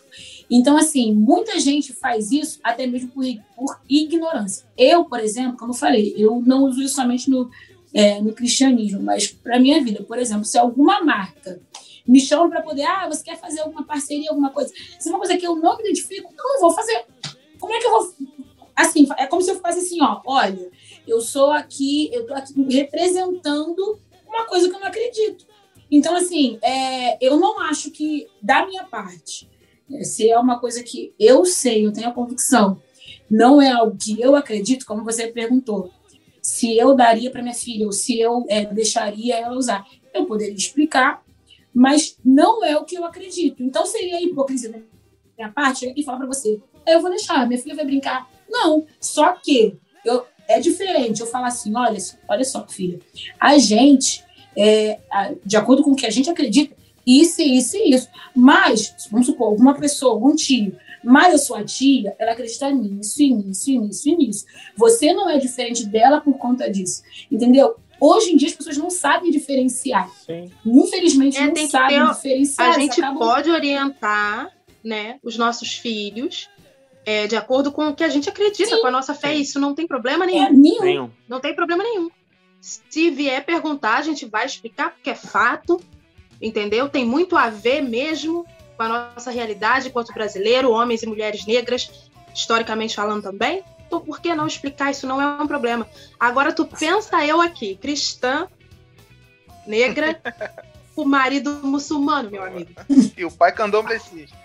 E o pai Meu pai de outra religião, minha mãe tinha outra, minha madrasta tem outra. Nossa, Sim. não tem problema nenhum. Um culto ecumênico, hein? O problema é, que é a falta de conhecimento, porque aí entra a ignorância e aí é. Mas o problema. Ô, Felipe, se o Harry Potter fosse preto, como é. que. Tá, tá, seria a mesma febre? Seria, tipo. Claro que não. Primeiro que. Porque seria macumba, não magia, né? Seria. É, macumba, exatamente. Ah, é, ia, ser pai é, Harry. É. Esse pai Harry. Eu acho que essa parada de, tipo, é, tem muitas, muitas camadas em cima dessa, dessa tua pergunta aí para as meninas. Porque eu vejo por mim mesmo.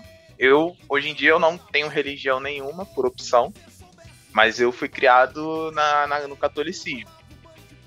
Sendo que é, muito, muitas das coisas da. Aí, com todo respeito, vocês são uma decepção, cara, para seus ancestrais. Ninguém com pezinho eu? na África, ninguém com pezinho na Macumba.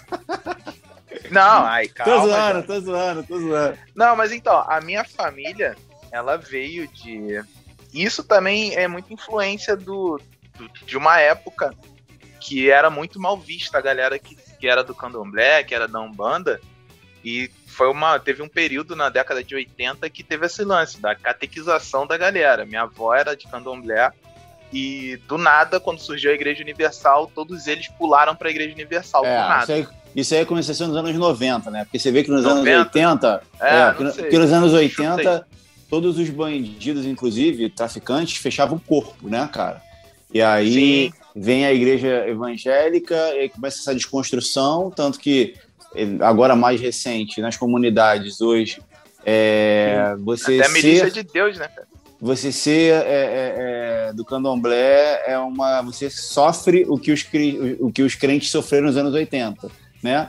Mas também agora já o candomblé meio que tá voltando também. Só que o candomblé hoje a galera leva mais como uma questão cultural, né? Cultura. Não, é tipo ter um velho. time. É tipo ter um time hoje. Não, não é, eu não vejo assim não, cara. Eu vejo mais que é uma uma questão de resgate mesmo. Porque o que acontece?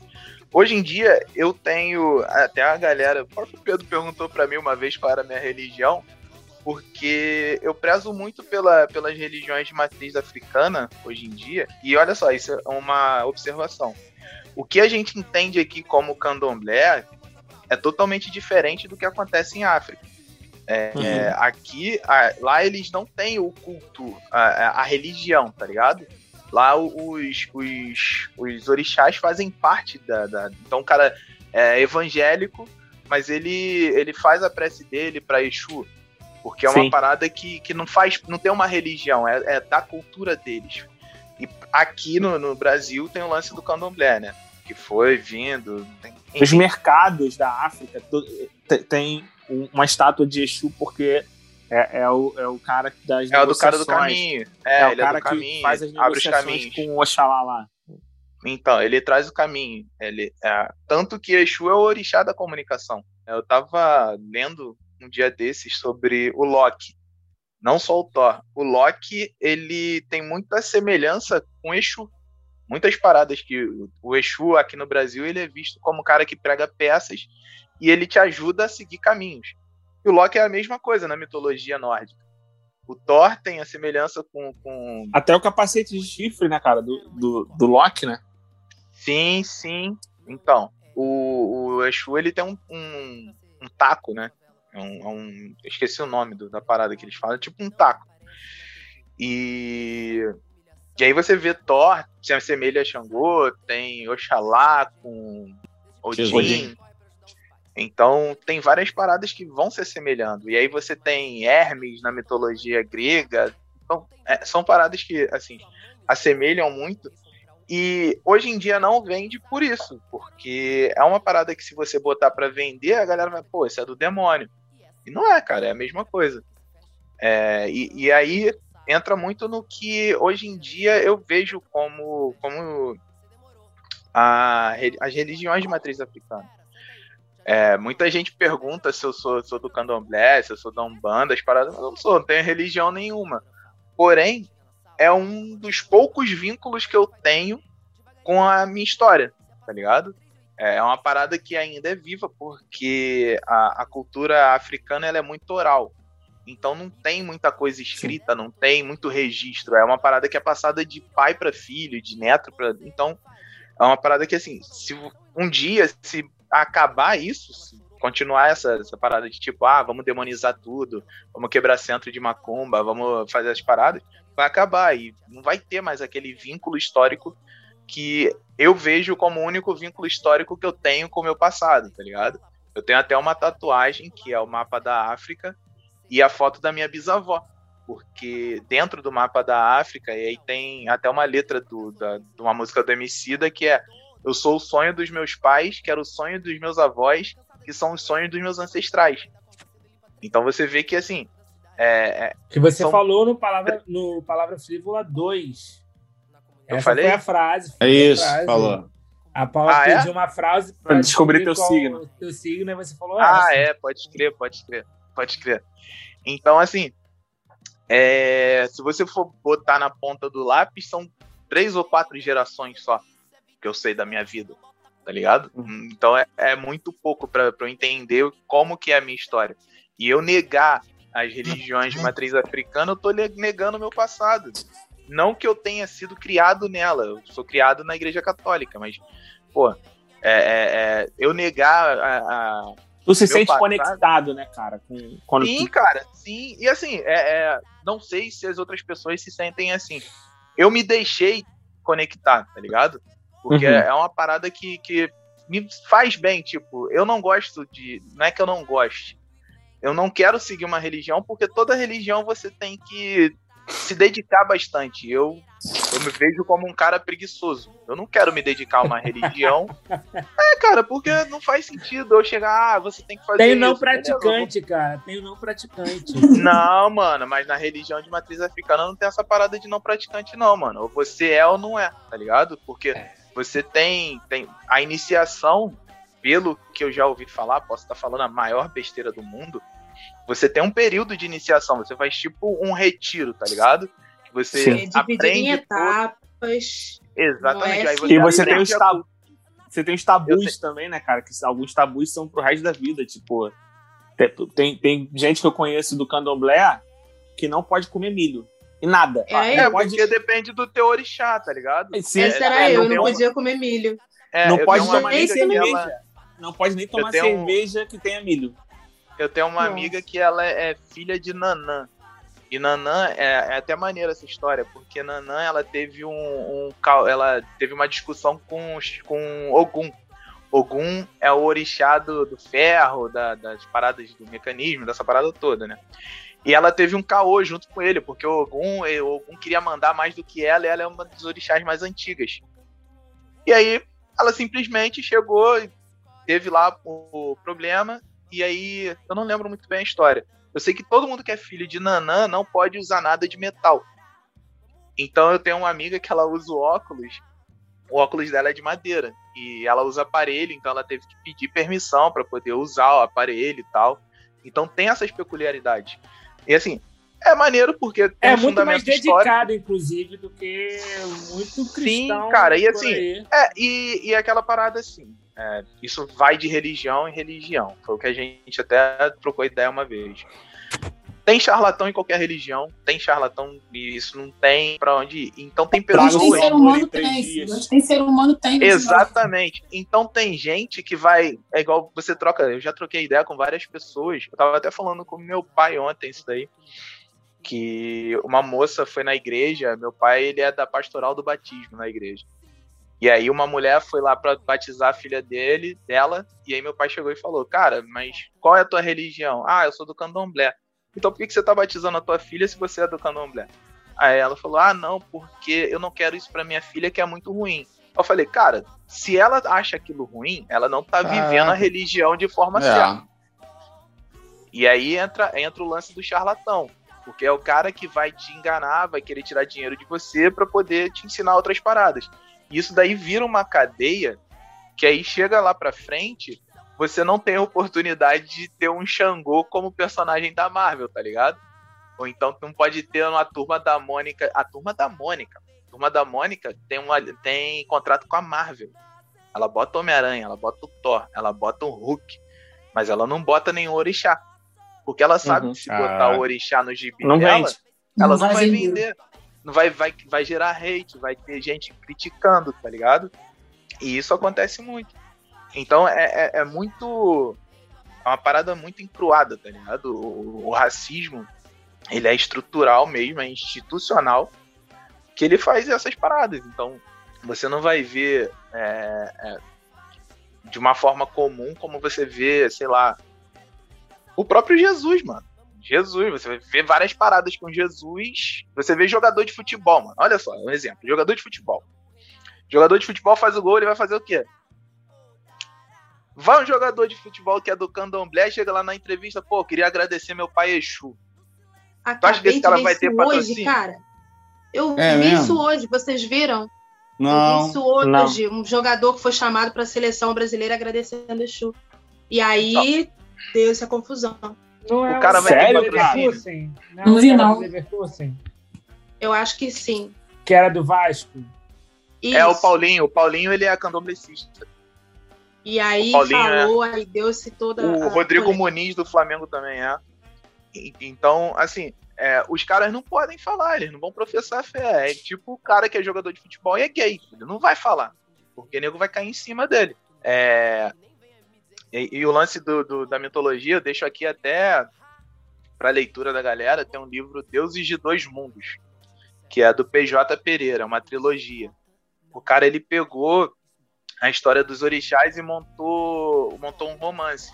Então foi o livro que eu comecei a, a me dedicar, a estudar as paradas de orixá por isso. Mas não Deixa são os orixás, né? São baseados. Eu não posso porque eu sou um menino pobre, preto. Menino, um dia você vai ser homem. Pobre, quem sabe. Amanhã você pode ser rico. Agora, preto, meu filho, é pra vida inteira. A gente é, viu aí 2020, viu aí 2021, é, uma questão que, né, mesmo durante uma pandemia, uma galera lá nos Estados Unidos não se segurou, que foi que vidas negras importam. Areta, vidas negras importam? O que, que você acha disso aí, desse movimento que teve? O que, que você achou disso aí? Olha, importar importa, mas é, muita gente acaba virando os marqueteiros, né? Sempre tem.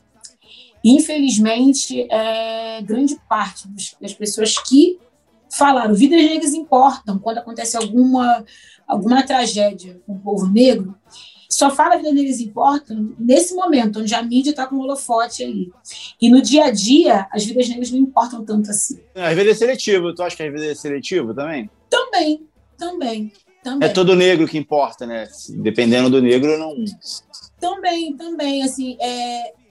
eu vi assim, no ano, foi no ano passado, né, aconteceu o caso Floyd, e aí começaram com essa questão de vidas negras importam. Eu vejo muitas das pessoas que eu vi postando vidas negras importam, pessoas que tiveram atitude racista, passam, é, é como se fosse assim, a memória seletiva, sabe?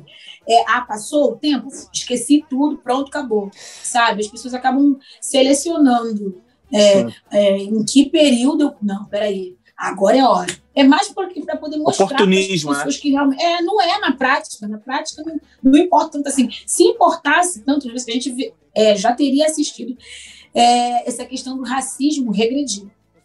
Se importasse Felipe. de fato. Felipe, É o conta essa história do caça-like. Floyd pra gente. Ah, cara, a história do Floyd é o que acontece com a grande maioria dos pretos no Ocidente, né? O maluco tava lá, foi, foi abordado pelos policiais, eles botaram ele no chão, o joelho no pescoço e ele querendo, pedindo pra respirar, tá- não tava conseguindo respirar e o cara tava lá no, na abordagem padrão, que é muito semelhante ao que acontece aqui no Brasil também, né? E depois disso estouraram outros casos, inclusive no Brasil, né? Então, mano, não é questão de que estouraram, foi o que a Areta falou. Não é questão que estouraram outros casos no Brasil. Foi filmado, foi É, televisionado. Exatamente. Agora a diferença é que hoje a gente tem. Hoje a gente tem a internet, né, velho? Se você for ver é, em relação a, a, a dura. Cara, eu já cansei de tomar dura na rua. E é do nada. Eu já quase tomei um tiro na rua porque eu tava segurando um CD de videogame. Cara viu E é o que os nossos pais falam, né? Não sai, na, não fica muito tarde na rua. Cara, não anda sem documento. Porque é Sim, sim. isso. É, é, eu, tava fazendo essa parada que você falou, Areta, eu tava fazendo uma autoanálise esses dias de algumas manias que eu tenho. Porque a minha esposa, ela, ela vira e mexe e fica falando. Porque assim, se eu vou na padaria, eu levo minha carteira. Tu corre, Se eu tu dá uma vou- corridinha na rua assim, tranquilão? Pô, tá maluco, não. Desde, ó, a última vez. A, a última vez que eu corri. Bizarro. Sem sacanagem. Uma, a última vez que eu corri, eu, eu tava com os moleques voltando da escola. No calçadão de Campo Grande. Eu fui dar um pique pra alguma parada, meu. O, o segurança, ele me pegou. Tá ligado quando tu pega um gatinho pequenininho assim, ó? Vá! O maluco me pegou, tu tá roubando o quê? Eu, O que é isso, tio? Eu tô correndo. Alguma parada aleatória. Eu tava correndo de sacanagem, alguma coisa aleatória. O cara me pegou. Então, são várias paradas que, assim, eu- comecei a fazer uma análise de, de- de coisas que, manias que, que eu comecei Hábitos. a pegar. É, hábitos que são justamente, foram gatilhos que meus pais me ensinaram pra sobreviver, tá ligado? Tipo, eu não andava na. eu- meu pai sempre falou: não anda, você tem que andar na calçada, mas nunca da calçada perto do muro. Você tem que andar da calçada perto da rua. Então, tipo, eu tenho essa mania, eu não ando na calçada encostada no muro do vizinho. Por quê? Porque antigamente eram os traficantes que, tavam, que andavam encostados no muro. Então, se você virasse a rua, o PM ia te achar traficante e ia largar um tiro em você, tá ligado? Caraca. Então, é, é- é carteira. Eu sempre ando. Eu, eu fiz a minha identidade com 16 anos. Meu pai falou, cara, sempre anda com carteira, ou então entra com a carteirinha da escola. Se você for jogar bola na rua, você leva a carteirinha da escola. Porque se você tomar uma dura, vão ver que você é estudante. Ou pior, se você morrer, tem como a gente identificar teu corpo.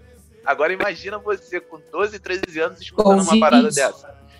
Tá E ligado? aquele caso do mercado, o, o Felipe? Este mercado que vocês estão falando, diga-se de passagem, até o episódio do acontecido, não tinha, eles não seguiam nenhum negro no Instagram. Fizeram Olha, lá um. não sabia. Foram lá botar seguidores, todos brancos. Aí depois ele criou um programa de conscientização racial. Aí é o lance que você tava falando, que é, é Oportunismo. Oportunismo. É, Black, black, é black money? Tem black money também?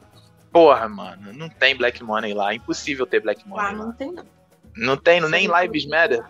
Mas existe black money, igual o pink money Sim, também. sim. Tem, tem os Cara, oportunistas Os oportunistas do não, Black o Black Money Tem, eu não não? vejo como oportunismo, não, mano. O Black Money, o Black Money que eu conheço é uma parada maneira. É tipo, você tem é, é, comerciantes negros, tem produtores Empreendedores negros, tem negros. empreendedores negros, e você faz o dinheiro girar entre os negros. Porque o que, que acontece? É, é, o que, que acontece? É, o negro, ele é, é, tem- oferece muito a mão de obra, mas o dono do capital, se você for ver, é o cara branco. Nunca é negro. É o cara branco. Então, Black Money é isso, é fazer o dinheiro rodar entre a galera. Ah, É, um- tá. é mais um programa Não. social incentivando pra não é o um programa negro. social, é uma parada. Não, não, é, não. é, tô falando. ah, É, quase, é, é, é uma- quase é uma- uma política pública de negros feitos para negros.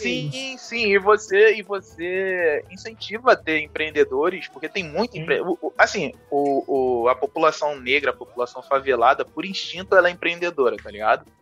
Tem que se virar, né? Sobrevivência, né? Exatamente.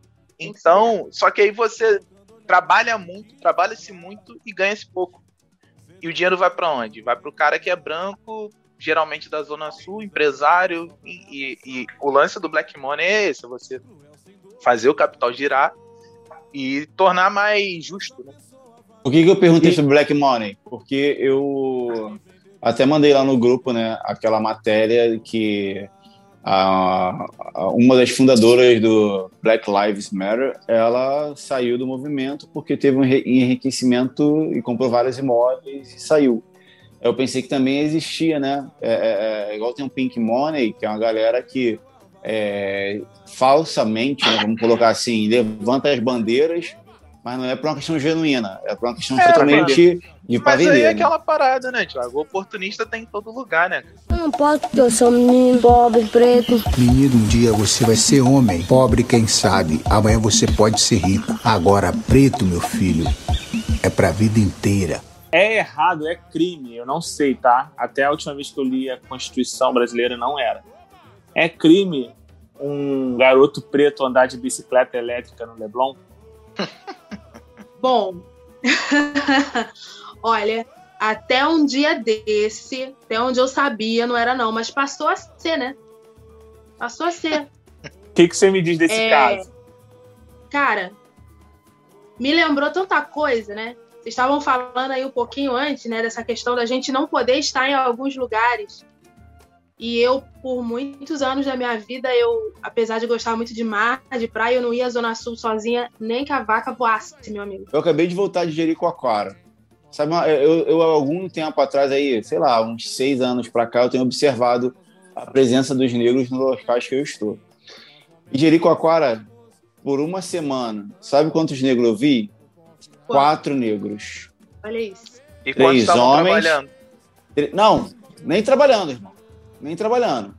Só vi três homens e uma mulher. Negra num lugar. E aí, depois eu fiquei mais dois dias em Fortaleza, que também é uma capital, não se ver negros. Não se ver negros.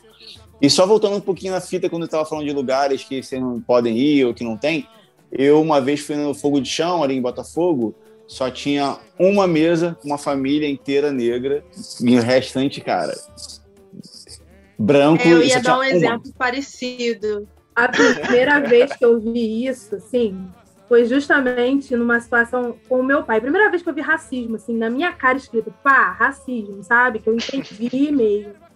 É, meus pais eram separados, aí na, nas brigas do fim de semana vai sair com as crianças, né? Aí partiu o shopping de Madureira, né? Que era ali do ladinho, pá, eu tomar um sorvete no McDonald's, que era o, o do fim de semana.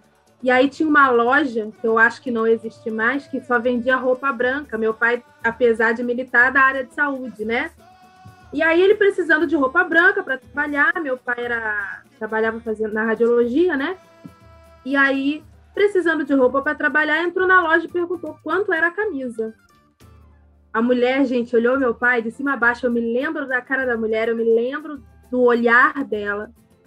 E ela falou: "Por quê? Você vai sair no carnaval?"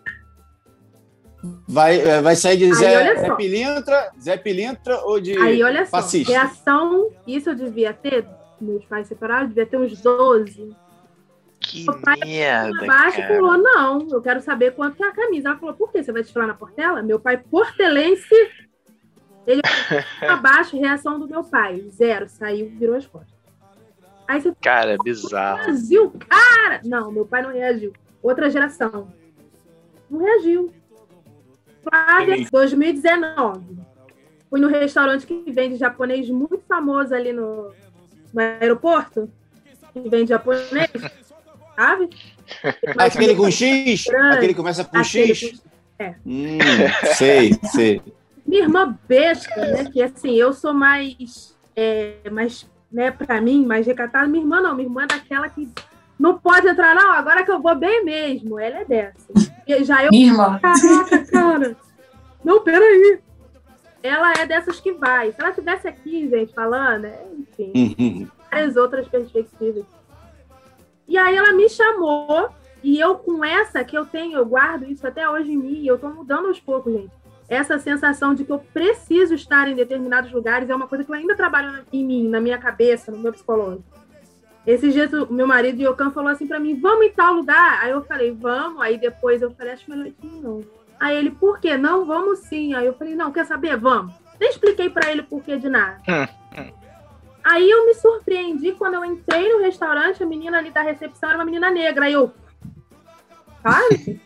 Dá uma sensação de, ah, cara, eu posso Tamo junto. Simpatizou. simpatizei. Aí entrei, sentei, olhei em volta. Preto, quentinho, era eu e o talher. Nada. né? Nem, nem, nem o garçom, o garçonete. Nada. Aí passou um moreninho assim, lá longe.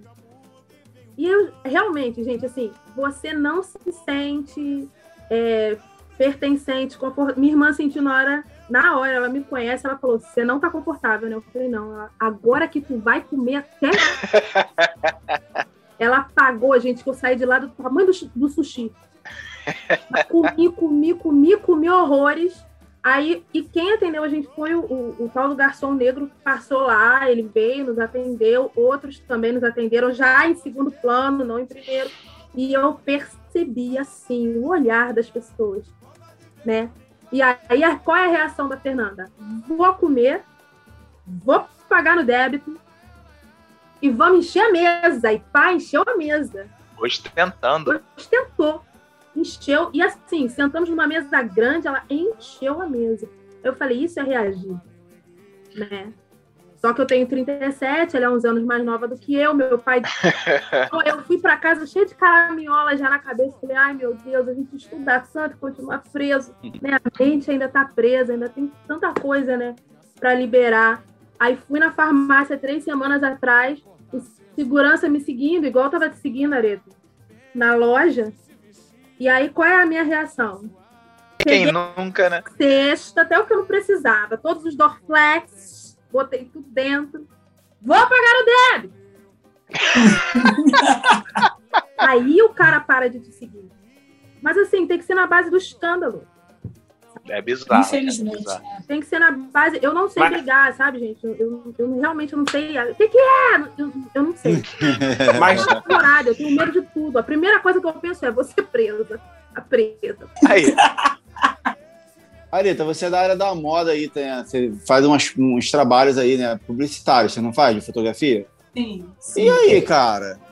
É, essa recepção hoje tá melhor, beleza, a gente sabe, mas às vezes já chegou e a galera, tipo, pô, mas escolheram essa, essa pretinha aí, mano. Tinha uma pretinha mais bonita, não? Já aconteceu Cara, algo do é tipo? camuflado. É meio que camuflado, cara. Muita gente faz para poder dizer, para bater a cota, né?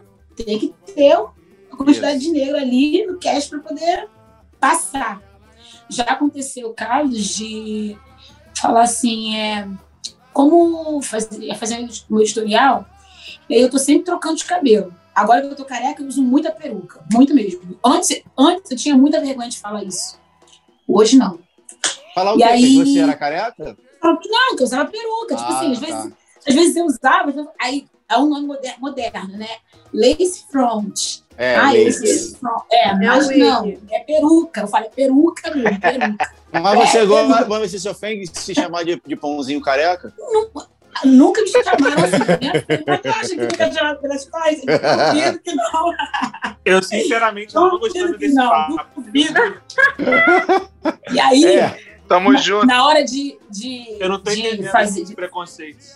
É, na hora de fazer a seleção, ah, é, a gente queria que você usasse o cabelo tal, sabe? Aí dá preferência para usar o cabelo cheião, né? Que é para justamente frisar, ó, tem uma preta aqui, tá? Sabe? Ó, esse, esse aqui. Aí tinha uma, a, a- uma das pessoas, das mulheres que era o cabelo, falou assim: não, eu acho que vai ficar legal se você vier careca. Aí eu falei assim, caraca, esse é da comendo, cara. Aí, na moral, se se sente representado. E, tipo assim, já houve casos de eu recusar. De recusar participar. Porque, in- infelizmente, cara, ao mesmo tempo que tem essa, essa questão de, de hoje em dia a gente poder ser mais participativo, também tem essa questão de só bater a cota e, para poder não dizer que, que não tem, tem que ter um, tem que ter um medo, tem que ter. Então a gente vai escolher. E se se você olhar bem nessa, nessa, nesse, nesse meio, nem sempre a, a- os negros que fazem parte são os mais retintos. Eu tenho a pele mais retinta que a do, do Felipe, mas tem gente que tem a pele mais retinta ainda que a minha. E você quase não vê eles participando. Vê participando muito assim, de, de editorial, tipo Vogue, mas assim. Só uma parada mais local, assim, conceitual, né? é, não vê, não vê participando. Não vê. Uma outra coisa também que, que acontecia muito antes de eu começar a trabalhar com isso era eu usava muito cabelo colorido antes de ser mãe. Hoje eu não uso, não é porque por vergonha, porque parece que assim a gente vai amadurecendo, vai. Sim, Passei sim, por essa fase. Passei Eu usava por essa muito cabelão. fase também. era roxo e usava mesmo. E sempre andava eu e minha irmã mais nova, mais nova que eu, dois, dois anos de diferença. E aí a gente andava na rua assim, tipo, via uma menina branca com cabelo verde, ninguém falava nada. Mas era eu andar, passar na rua, começava a zoar. Aí a minha irmã, que era assim, ela era mais, ela é mais, sabe? Ela falou assim, tá rindo, não sei de quê, ela começava. E ela falava, eu botava fogo, não tá rindo de quê? Não sei o quê, A gente e começava a falar, "Bruna, ela é, A gente é chamou as irmãs ela é- erradas, Total. cara. Tá com a Bruna. Não, e a Bruna, E a- e a e a Bruna é fortona, irmão. A Bruna é Agora, na fortona. época não era não, tá? Ah, não? É, Cara, a Bruna é Na fortona. época não era não. E aí, assim, era, é sempre assim, gente não tem como falar que não é, é, é nítido, é nítido. Era, se me via na rua, cara, eu, e era nítido, vi uma menina passando com o cabelo colorido, diferente. Eles riam de quem? De mim. Da menina branca, não. Então, assim, é, é- é- não tem como falar que não é visível, é, é bem visível. E Quem sente na pele sabe que E me diz uma coisa, Areta, é, é, já, já existiu alguma. Quer dizer, com certeza já, né? Infelizmente. Mas algum, alguma perseguição ou, ou esse racismo de alguma loja que te marcou e você ficou assim, putz, cara, é difícil ser, ser preto. É, é- é- que, que, que você questionou essa parada e ficou mal. Já. Eu não posso falar o nome, mas é um shopping grande da Zona Oeste. É, esse shopping aí da Elite da Zona Oeste, ele foi numa loja e eu não estava sozinha, né? Aí está, estávamos eu, minha irmã, meu marido, na época era meu namorado, e o sobrinho dele, que é branco, os dois sobrinhos deles, que são brancos, menino e menina. E aí o segurança veio seguir quem? Eu, a mim. Tome, todo mundo estava assim, perto um do outro, mas quem me seguiram? A Areta. Por quê? Sabe, e foi aí eu fiquei, cara, eu fiquei indignada. Naquela época eu tinha quê? 18 anos, 19 anos. E eu, eu fiquei indignada. Eu falei assim, gente, mas por quê e tal? E eu ficava. Até hoje, eu não me esqueço. Nunca mais eu botei naquela. Nunca mais eu pisei naquela loja. Nunca mais. Ô, Felipe, o que, que, é mais, que, que é mais perigoso para um cara preto? Andar de bicicleta elétrica no Leblon ou fazer manobras de bicicleta em Brasília? O que, que você acha mais perigoso? Andar de bicicleta, ter uma bicicleta, Ser uma preto. bicicleta. Não ser tem. preto. Se, se fosse manobra de skate, não aconteceria, né, cara? Não, aconteceria de qualquer forma, cara. Preto não pode ter pressa. É verdade. inclusive. Não pode, não pode. Não pode ser velocista. O que, que você achou desse Acho que é por isso que eu sou muito lento. Cara, eu achei bizarro. Como, como tudo é que envolve racismo é bizarro. Mas não te surpreendeu. Eu, Não foi nada que te chocou. né? Não, nada, nada, cara. Porque o que acontece? Igual as meninas falaram aí. É, a, a gente acaba criando casca, velho, em relação a isso. Porque é um negócio que infelizmente faz parte do nosso cotidiano. Eu já, já tomei dura pra caramba. É, e assim, dura do nada, mano. Eu trabalhava no, numa empresa multinacional e tinha um ônibus que deixava. Me levava em casa e me buscava. E aí, na época, eu namorava com a minha esposa. Eu desci na, na esquina da rua dela. O cara me viu com um crachá da empresa. E eu, eu tinha, como eu era do administrativo, eu tinha que trabalhar de esporte fino. Ou seja, blusão tal. O cara me viu com crachá, com a roupa saindo, com aquele blusão bonitão de casamento. Ele simplesmente encosta aí. Aí eu olhei pra cara dele, e eu tenho essa mania, porque eu tenho um grande problema de ter respostas rápidas na cabeça. Aí o cara Geralmente são as piores falei, respostas, né, cara? As mais mal criadas, né? Exatamente. Aí quando ele chegou em aí, eu falei, primeiramente, boa noite. Por quê? Ele tá muito abusado. Eu, não, não sou abusado. Eu quero saber por que, que você tá me abordando. Ele, não, porque você pode estar com alguma coisa. Aí eu falei, olha aqui o crachá, amigo.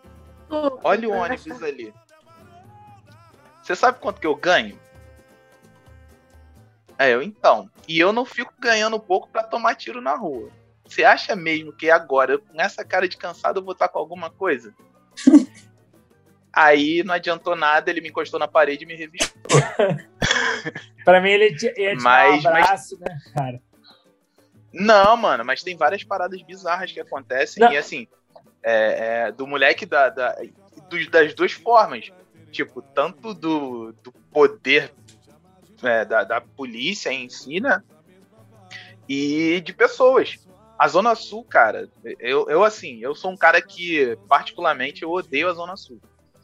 Porque tem gente que fica rindo da minha cara, mas eu odeio a Zona Sul, porque assim, não tem uma vez que eu não vou na Zona Sul que alguém me, não me olha torto, mano. Teve um dia que eu fui, eu fui ao médico, no, na consulta lá do, do, da cirurgia em Botafogo. E aí eu fui ao médico, tava tranquilamente, cara, ouvindo minha música e tal. Cara, do nada eu olhei uma tiazinha olhando para mim estranho. Daqui a pouco ela foi, pegou o celular dela e botou assim. Aí eu olhei o celular dela. Aí eu olhei o meu. Cara, o meu celular é cinco vezes mais caro do que o dela. Quer trocar, tia? Quer trocar? É, eu, quase, eu, eu, eu olhei pra cara dela. Aí o cara, é velhinha, eu não vou discutir. Aí passei batido. E, e já teve esse caso do, de, tipo, eu tava fazendo coisa aleatória e tomar dura. Teve um dia que eu tomei duas duras numa rua só. E, e, e a parada uma coisa, bicicleta elétrica, a parada da bicicleta, da bicicleta elétrica foi sinistra, né, cara? Porque o casal teve coragem de abordar o menino. É, isso eu achei Eu achei isso muita coragem. Mas não é questão de coragem, não é questão de coragem, Pedro. É uma parada que, assim, eles estão no. É, tá, chegou numa situação que eles sabem que não vai dar em nada.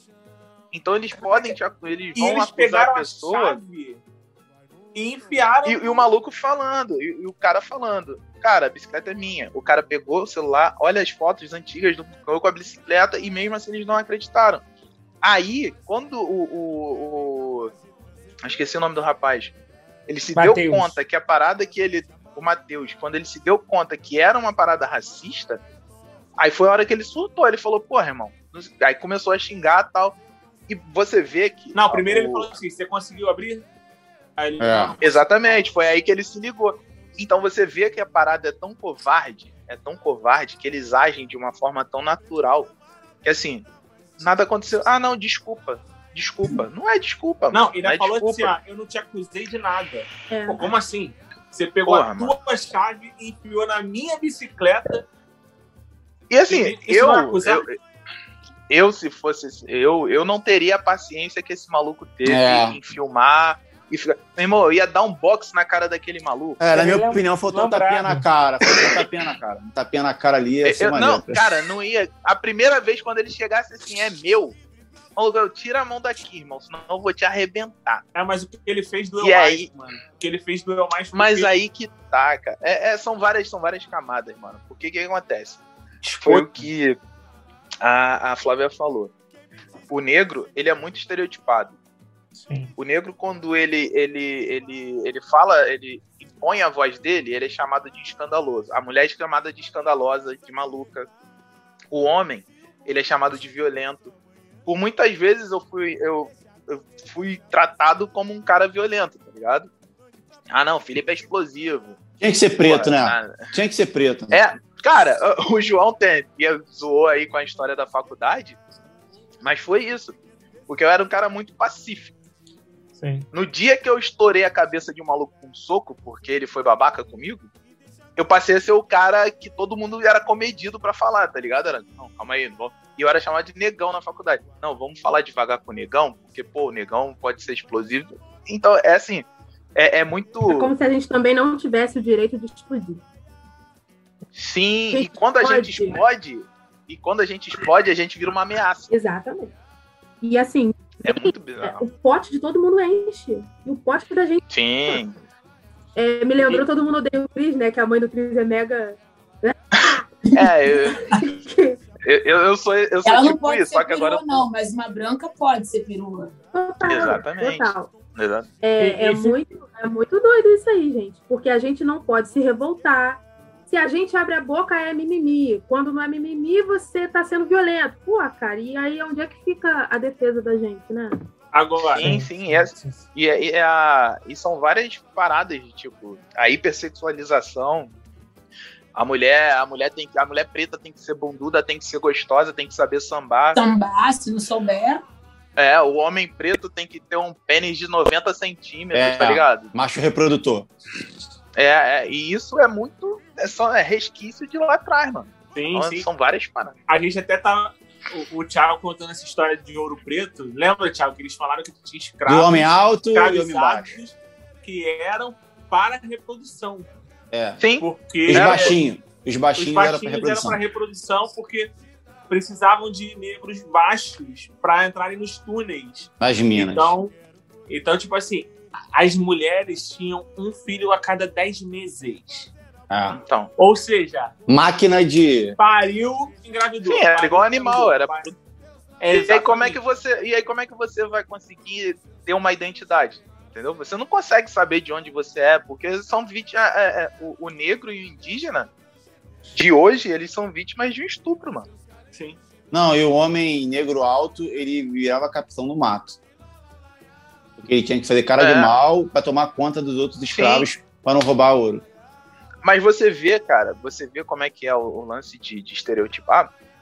Você puxa pelo rap. Vê se algum rapper faz carinha de sorriso. É... Não, mano. Não. É cara de mal. É, É, cara de mal, porque é pra impor o respeito. Isso aí. Jogador de basquete, era- jogador de basquete. E eu era muito assim, cara. E eu era muito assim. Eu era um maluco que eu andava de cara fechada. Até hoje eu ainda ando com cara fechada.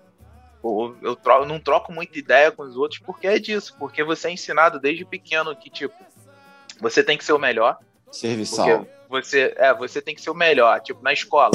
Irmão, tu tem que. tirei 10, pai. Não fez mais do que a tua obrigação porque você é preto e pobre. Então você tem que tirar nota boa. É, na rua, ó, preto não pode ficar chorando à toa, meu irmão. Não pode dar mole pros outros. Tem que chegar. É, é bizarro, mano. É bizarro. Hoje em dia, ainda bem que tá, tá rolando esses movimentos, a galera tá se conscientizando pra poder desconstruir essas paradas, mas vai demorar um Hum. pouco. E, Felipe, é, me diz uma coisa, Felipe. É, Você já morou um tempinho no Sul. É, é, é, teve alguma experiência que aconteceu com você? Algum preconceito bizarro lá no Sul? Teve. Não, primeiro que a gente vira, dependendo da cidade, eu fui para cidades pequenas, né? O primeiro lugar que eu fui foi para Chapecó. Em Chapecó eu virei a novidade da cidade, porque não tinha nenhum preto. Fala mal de Então, tu Chapecó, andava- não. Não, porra. Porra, eu sou, sou chapecoense, sou flamenguista chapecoense. Pô, amo aquele lugar. Chapecó, tu andava na parada e nego ficava olhando assim, caraca. Aí eu e os moleques de lá da, da empresa viramos os cariocas de Chapecó. Porque nós éramos os únicos pretos que andavam no lugar. Eu já vi isso no E- Chile, cara. Uma- no Chile, é, É mesmo? um amigo meu é, preto, né? E, cara, as pessoas pediam pra tocar no cabelo dele. Era é engraçado. Eles falavam assim, É bizarro, posso, mano. posso é tocar no bizarro. seu cabelo? Aí apertava, não sei o quê.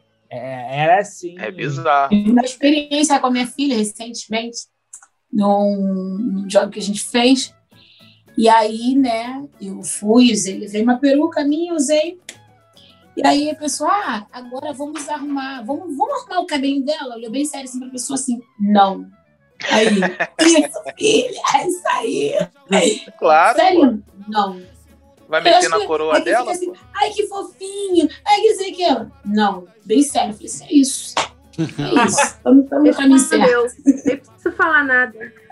Aí, em Criciúma, eu eu tava muito tempo preso dentro do hotel e eu trabalhava e eu não tinha como gastar o dinheiro. Então teve um dia que eu surtei e falei, vou comprar alguma coisa pra mim no shopping. Aí cheguei no shopping e fui na, numa loja da, da marca da vírgula e e aí cheguei lá e quis comprar um tênis. Só que eu sempre fui viciado nessa marca, nessa marca. Eu cheguei pra menina e falei: "Quanto que é o tênis X?" Aí ela olhou pra mim e ofereceu um outro tênis de segunda linha ou terceira linha, mais barato. Eu falei: "Não, eu quero saber quanto que é aquele tênis ali." Vírgula, alguma coisa? É, o vírgula, o vírgula max. vírgula max. Vírgula ar max.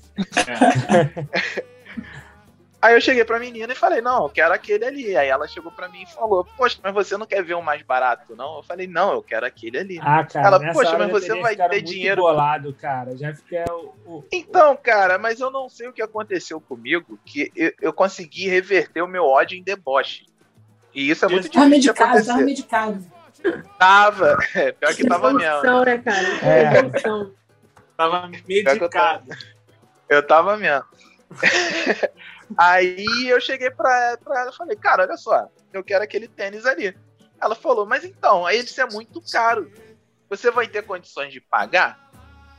Aí eu olhei pra cara dela, sim, vou ter. Aí ela, você vai querer passar no cartão em quantas vezes? Eu não, eu quero comprá-lo no débito.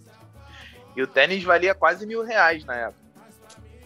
Aí, na hora de efetuar o pagamento, eu falei, mas olha só, eu não quero comprar com você, não. Que eu vou comprar com aquela menina ali, que era a negra da loja. É, aí eu fui, comprei com essa menina e depois eu dei algum recado meio intimidador, meio mal criado pra outra menina. Não posso porque eu sou um menino pobre, preto. Menino, um dia você vai ser homem. Pobre, quem sabe. Amanhã você pode ser rico. Agora, preto, meu filho, é pra vida inteira. Flávio, racismo reverso. Não tem.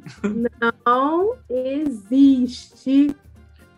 Por motivos óbvios. E é Quais isso. são esses motivos óbvios, Felipe? Por que, que não existe racismo reverso, cara? Vamos ter, vamos ter paciência e, e, e, Respira, Felipe. Vai. e- e Ah, não, então deixa a Areta explicar, deixa a Areta explicar. Eu vou explicar. Pode explicar. Flávio, Vocês explica então. Não, Não, deixa o Felipe explicar. Vai, Felipe. Não, cara. Vai pra você trabalhar isso em você. Eu não vou conseguir trabalhar isso em mim, Ah, cara. Olha como é que uma minha voz até muda. Ó, eu fiz uma pesquisa agora no meu Instagram. Meu tom de voz até muda, cara. Eu fiz uma pesquisa no meu Instagram e 40% das pessoas disseram que existe É. preconceito contra os brancos. Ai, Essas pelo 40 amor de Deus. pessoas merecem Eram apanhar. brancas, né? Não, 40%. Sim, Não tem como saber. 40%, não era 40 pessoas. eles merecem Não, não- apanhar. Então, não tem como saber. Provavelmente a maioria desses 40% eram. Tinham eram pretos brancos. É também. Tinham preço. São Tinha. pretos também. Tinha. Merece apanhar mais ainda. Aí, esse daí, a coça tem que ser maior. Não, gente, É. é. Talvez em exista racismo Google contra branco, isso. sei lá, na China, onde que é, tem menos branco. A gente mas- não tá na China, cara. A Não, gente não aquela tá na menina do China. Eu Big Brother falou um negócio que eu achei maravilhoso. E eu nem assisto Fala. Tem Google Fala. pra isso. Tem Mas- Google pra isso. Tem Google pra. Essa Pelo é a minha resposta. Tem Google pra Ah, isso. mas Google pra isso. eu conversei uma vez com o Felipe e eu falei assim, Felipe, é aquilo. Eu sempre, quando falam de racismo re- reverso, eu, cara, não existe. Racismo é racismo. Agora, o branco sofre racismo? Não, a gente, sei lá, se tivesse em outro lugar. Aí eu dei o exemplo do amigo nosso, o PM, que ele foi na África do Sul e ele é um preto só com uma pele muito mais clara, entendeu? E os caras lá é, é, discriminaram ele. Ele contou. Você já- não é negro. É, É. Você não é negro. Você é colorido. É, É, é, então. e- e- então aquilo. É diferente. É, Nos não, Estados Unidos é gota de sangue. Exatamente. Beleza. Mas, mas racismo reverso nu- nunca existiu, inclusive. Nunca existiu. Esse O é racismo muito- reverso. Isso é muito coisa daqui. Posso ser, É. eu, eu, vou ser mais didático, eu vou ser didático até como, como branco, então, para explicar por que, que não existe. Tá. Por quê, Pedro? Vamos lá, vamos lá. Pedro? Diz, diz eu- aí, vai, Pedro. vai, eu vou cruzar a perna agora. Não existe racismo Deu até um reverso. aperto no peito aqui, cara. Não existe racismo reverso porque você não é. Não passa por revista na polícia, não passa por preconceito na escola por ser branco. Quando você nasce branco, você não tem é, desvantagens em ser branco socialmente falando. Né? Quando você nasce preto ou indígena, ou você tem desvantagens na sociedade. A sociedade te desprivilegia por isso. Então, isso é racismo. Se você não sofre preconceito, é igual não existe preconceito contra hétero. né? E agora Ninguém- é o momento que todo mundo comenta mimimi. É. E- então, assim, é por isso. E aí, tipo, ah, mas eu tenho uma amiga preta que ela disse que não gosta de garotos brancos. Isso não é racismo. Isso é outra coisa. Isso, tipo, ela pode ter. O que é bullying? É isso, gente. Porque ela não te. Ela não te. Ela não te puniu por você ser Exatamente. branco. Ela não te acorrentou por você ser branco. Exatamente. Ela não te seguiu no shopping por você ser branco, entendeu? Tem uma parada que eu vi na internet de um professor, acho que lá nos Estados Unidos, explicando essa parada. Tipo, é, o racismo, o sufixo ismo, ele, ele, ele denota alguma parada de, de poder, poder em cima de, do prefixo. Então a gente tem o racismo, é o poder exercido em cima de uma questão racial. Então você tem é, um, um grupo racial que usou o poder para poder dominar um outro. Então não cabe a gente falar que tem um racismo reverso, porque não existe, é, é historicamente improvado aqui no Brasil que teve algum grupo de negros que oprimiu, sodomizou, que torturou, que fez o que foi em brancos para poder tirar proveito e ganhar poder. Eu não posso porque eu sou menino, pobre, preto. Menino, um dia você vai ser homem. Pobre, quem sabe. Amanhã você pode ser rico. Agora, preto, meu filho, é pra vida inteira. Areta, se você pudesse escolher uma figura preta na história, um homem preto, uma mulher preta, para você trocar duas horas de ideia, você vai almoçar com essa pessoa, independente da nacionalidade, você vai entender tudo que ela fala, ele vai entender tudo que você fala. Quem que você escolheria para trocar essa ideia de duas horas? Teria duas que eu gostaria muito de, de bater um papo, mas Michelle Obama. Michelle Obama. Boa. Mandou, gostaria hein? de ter duas horas de trocação de ideia, por quê? Mandou.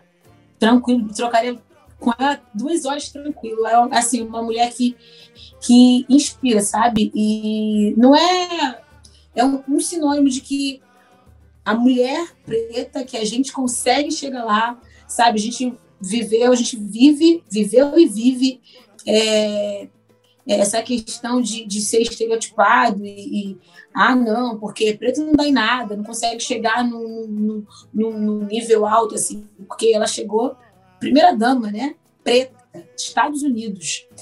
E, assim, não querendo é, é, desmerecer o Brasil, mas é uma referência, é uma referência para mim e para muitas mulheres negras, eu tenho certeza. Fantástico. Não só ela, né, mas como só uma, tem que ser só uma, né? Então seria Michelle. Tá, mas a Michelle teve dor de barriga, ela teve que sair meia hora antes. Quem que substituiria ela aí nessa? Oprah. Oprah. Que Ah, isso, eu, eu, suspeitei. Caraca, eu suspeitei. Jogou lá em cima. É, é outro patamar. Eu, se fosse você, eu ia junto com a Oprah pro banheiro pra trocar ideia com as três. Vai junto. Legal. Que isso, arrasou.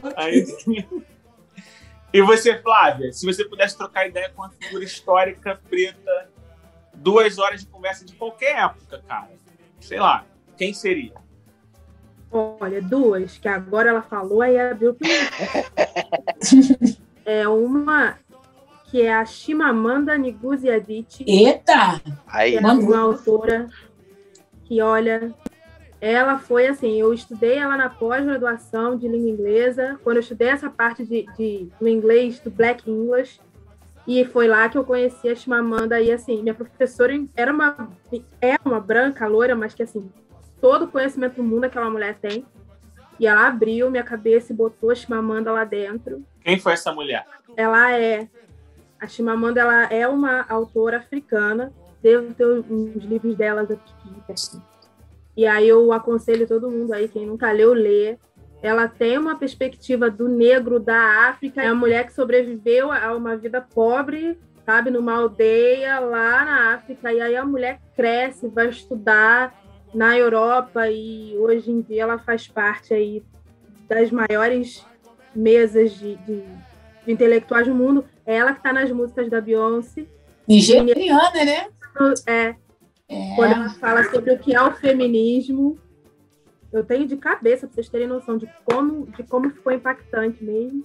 E aí deu meia hora, vai substituir. Quem, quem que seria a outra pessoa aí que você falou? Aí eu lembrei de uma pessoa que tem a ver com uma outra, que assim, a Chimamanda ela me remete à, à parte da educação.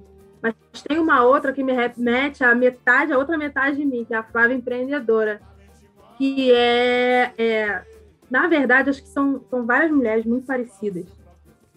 E vocês já devem ter visto Madame C.D. Walker, que foi a primeira mulher americana, americana bilionária, né? E tem a série na Netflix, né? É. Essa mulher, ela tem muito a ver com a atual mulher mais poderosa da Mary Kay, que é a empresa onde eu trabalho, no mundo, que é uma negra, né? E ela, gente, é uma empreendedora que vocês não têm noção.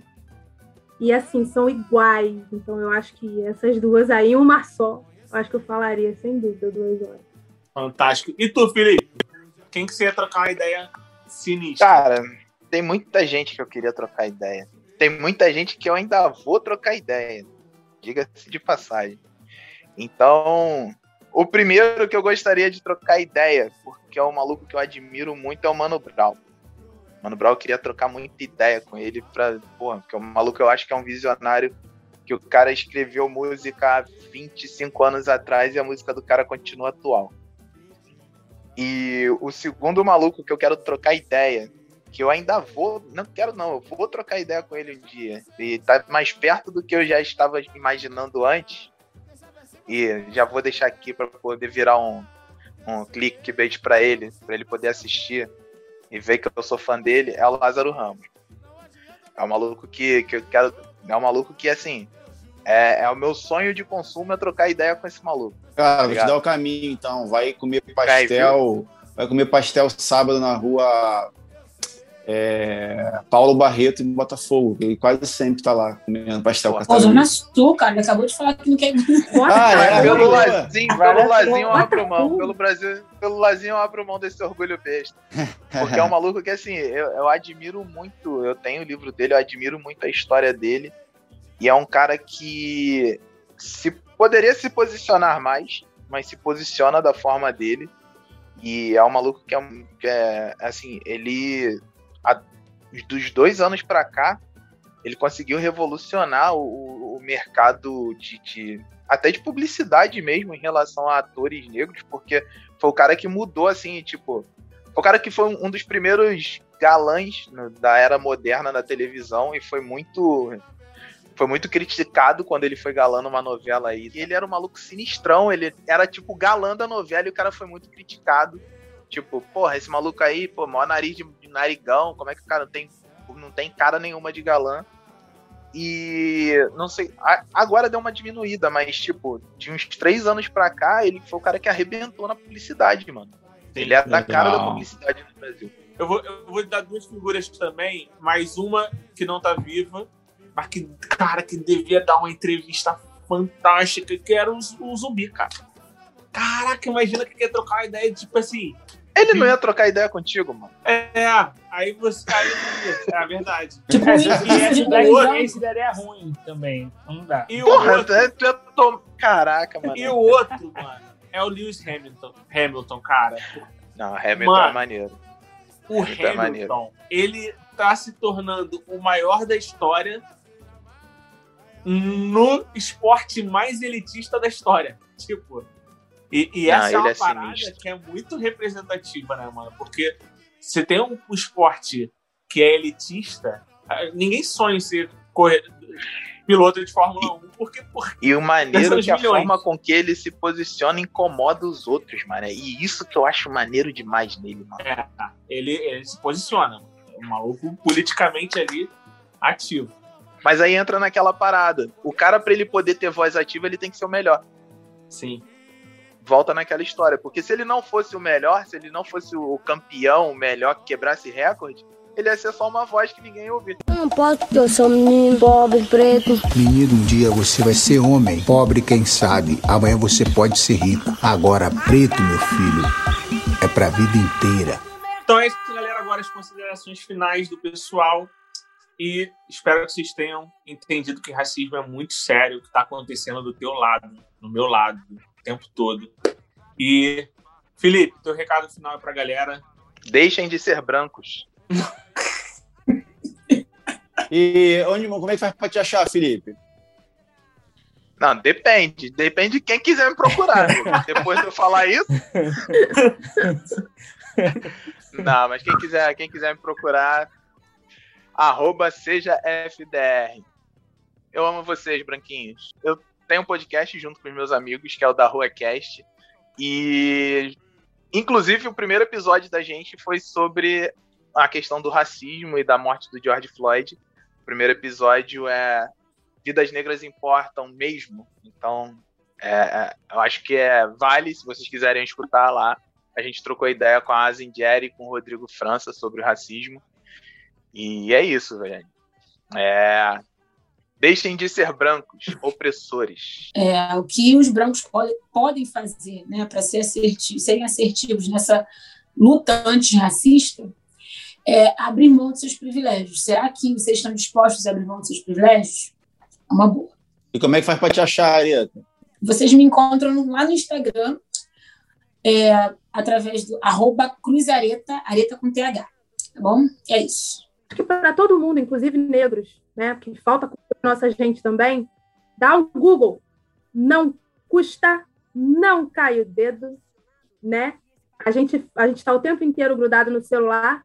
É, então vamos lá saber por que, que não tem racismo reverso, entre outros porquês, né? É, e é isso. Eu acho que conhecimento abre porta, não ocupa lugar, e é a única coisa que a gente leva dessa vida, né? Então, vai buscar conhecimento para não falar besteira, para não ser racista. Vale para negro, para branco, para índio, amarelo, qualquer coisa. E para me achar, estou no Instagram, um Instagram que tem nada a ver com o meu nome, arroba lulivusca, underline mk. Lá você encontra um pouquinho mais. Galera, muito obrigado tá, pelo tempo de vocês, Areta, Felipe Flávia. Tá? Obrigado por transmitir conhecimento. é, é, e é isso. A gente quer aprender mais. Eu, pelo menos, falo por mim, eu acho que tem muita gente que também quer aprender. Eu acho que são mais as coisas que nos unem do que as que nos separam. E tamo junto. Beijo. É isso aí, suas palavras frívolas. Mais um programa aí. Curta, comenta, compartilha e vamos pegar essa aula que a gente teve hoje aí, ó. E ó, SPC, ouçam, só preto sem preconceito. Carne negra.